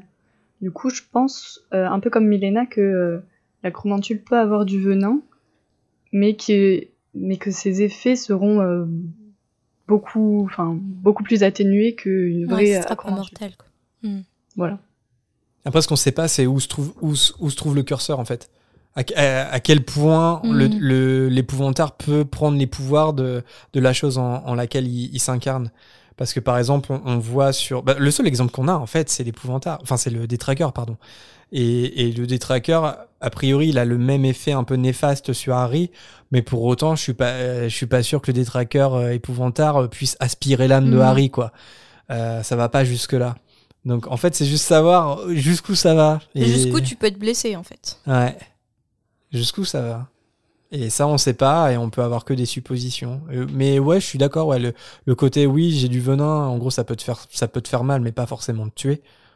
Ça peut, c'est, je, je, ça se tient. Ouais, ça, ça, ça pourrait être un truc comme ça. Nous passons au dernier hibou sonore d'Enora. Euh, bonjour la fréquence. Euh, je me demandais si quand les sorciers achètent des plumes en, euh, en sucre et qu'ils écrivent avec, est-ce que ils peuvent euh, ça se renouvelle par magie ou euh, après la, plume euh, quand tu l'as mangée après elle est fichue euh. Donc euh, voilà, c'est une question euh, que j'avais. En tout cas, euh, continue comme ça, c'est super. Merci Enora pour ton hibou. Alors je vais t'expliquer un concept, le capitalisme. non, en fait, je pense qu'elle se régénère pas puisque euh, les sorciers et marchands ont besoin de gagner de l'argent et de faire du profit sur leurs produits. Donc, une fois que la plume en sucre est mangée, elle ne se régénère pas comme par magie et les gentils sorciers vont devoir aller acheter d'autres plumes en sucre. Et les commerçants se font une sacrée marge sur la plume en sucre. Les coquins. Demande à tes parents, qu'est-ce que le capitalisme ça se trouve, elle le sait. Comment Ça se trouve, elle le sait. Mais oui, je pense que c'est, commercial. euh. Ouais. Puis c'est une quand même- sucrerie, donc en fait, Ouais. c'est pour. Je suis pas sûr que ça soit vraiment fait pour euh, être utilisé. En tout cas, l'utilisation doit être limitée, en fait. Ouais. voilà. C'est comme les sucreries, je sais pas si vous vous souvenez, là, les en forme de biberon, là, c'était des tétines en sucre euh, à sucer, là, avec de la poudre. Enfin, ça me fait penser à ça, les plumes en sucre, en fait. Voilà. Voilà, moment de solitude. Vous avez connu les couilles de mammouth? Oui. Oui, voilà, c'est à ça que je pensais aussi. C'est le pire nom ever pour. D'accord. Non, mais parce qu'en plus. C'était horrible comme truc. Je En sais pas si ça existe encore. C'est fallait sucer les couilles de mammouth. Non, mais littéralement, c'est même pas vulgaire. C'est même pas vulgaire. C'était ça le truc. Désolé, Nora, je, je sais pas où on en est venu. Je, je suis désolée, Nora, mais euh, parents d'Enora, il n'y a rien de, il y a aucun Bah non. sous-entendu. Mais je pense que ça- ça existe encore. Je pense que ça existe encore. Après, c'est moins populaire. Mais c'est vrai, c'est parce que c'était des grosses boules en fait. Donc, euh, Non, mais moi, je me souviens, c'était dégueu. En fait, je l'ai léché j'en ai Et- jamais mangé. et je l'ai posé quelque part. Genre dans, Ah. dans mon lit. Bah oui. Ah, Et tu la reprenais, tu la reléchais. Mais non, bah bien sûr que si. Tu j'en pouvais, ai jamais mangé. tu pouvais pas, tu pouvais pas, tu peux pas la finir en une seule fois. C'est dégueu. Quoi. Oh, Enfin, plein de poils. Je pense, je pensais pas que dans ce podcast on dirait euh, lécher une couille de mammouth à un moment, mais ça y est, on en arrivait à ce, à ce stade. Ah ouais. Mais non, mais c'est la réalité. hein. Mais je Ouais. pense qu'on en trouve toujours, mais c'est moins populaire, je pense. Je préfère les plumes en sucre. Ouais, ouais. Mais ça avec quel goût? Bah, ça dépend en fait, ça a le, ça, y est- Le sucre, quoi. ça a le goût de sucre. c'était sucré. hein. Puis Ouais. après, tu peux avoir des arômes. euh.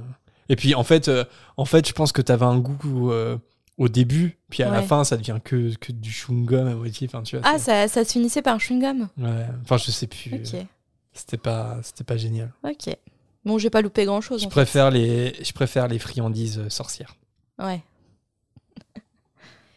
Et voilà, c'est la fin de cette volière euh, très poétique.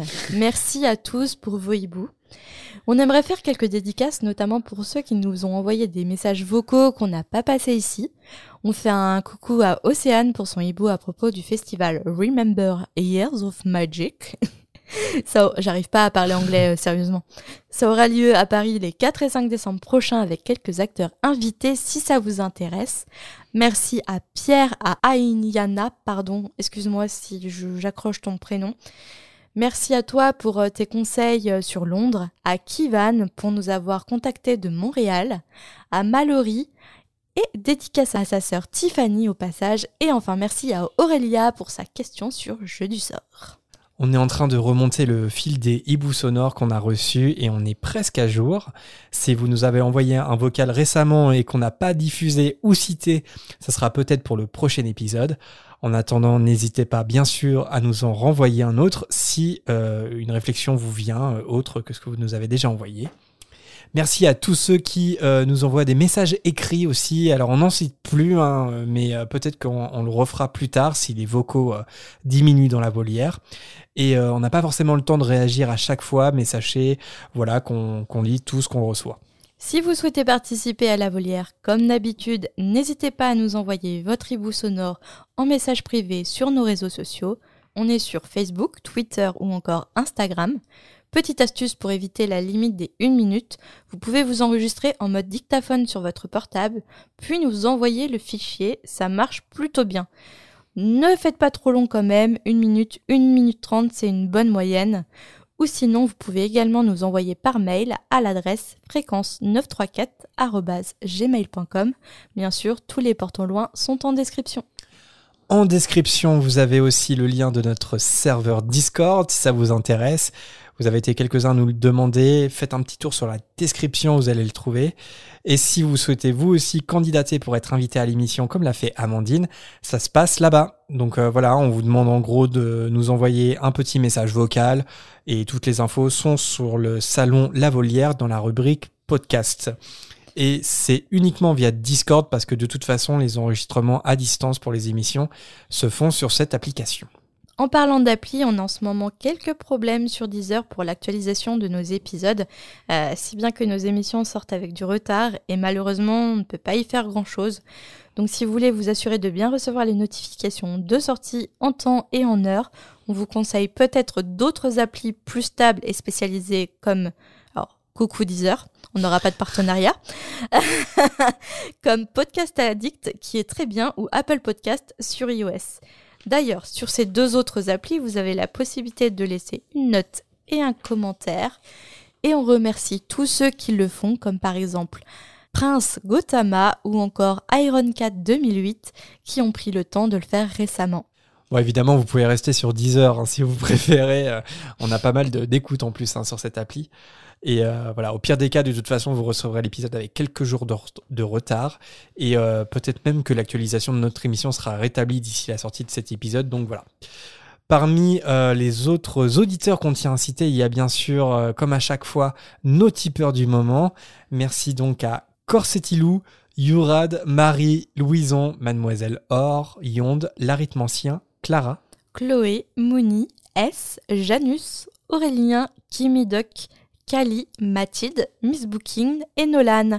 Si vous souhaitez et pouvez soutenir notre émission avec quelques galions, n'hésitez pas. Là aussi, le lien Tipeee est disponible en description. Même les plus petites sommes, qu'elles soient ponctuelles ou mensuelles, ça nous aide beaucoup. Donc un grand merci à tous ceux qui le font ou qui l'ont fait jusqu'alors. Dernière personne à remercier euh, dans cette émission, c'est évidemment notre invité du jour. Ça va, Amandine euh, Ça t'a plu de participer euh, au chapitre et on, on t'a pas trop choqué Ça va? Non, ça va, je suis encore vivante. euh. Surtout, que tu je, vas je vous continuer à nous remercie de... oui, bien sûr. Et je vous remercie de, de m'avoir invité. je- J'en suis très heureuse. Et puis, vous avez été très accueillant.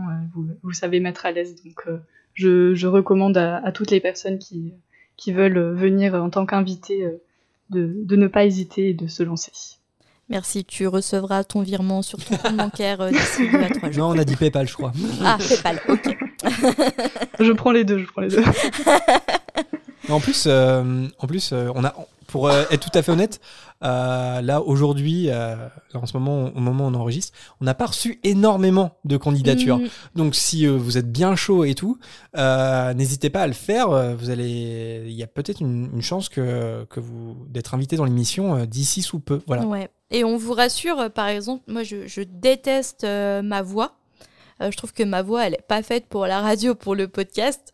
Et parce que ça revient beaucoup, en fait, euh, les remarques, euh, j'aime pas ma voix, je suis pas sûre de moi. Et, et c'est vrai que le podcast, hein, je vais pas vous cacher, je pense que vous allez être nerveux de prime abord de, participer à une émission de podcast. Mais ce n'est que nous, Jérémy et Marina.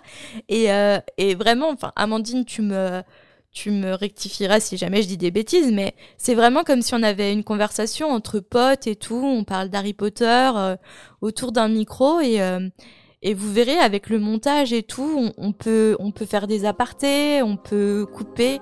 Enfin, vous, vous venez vraiment tel que vous êtes, comme vous êtes.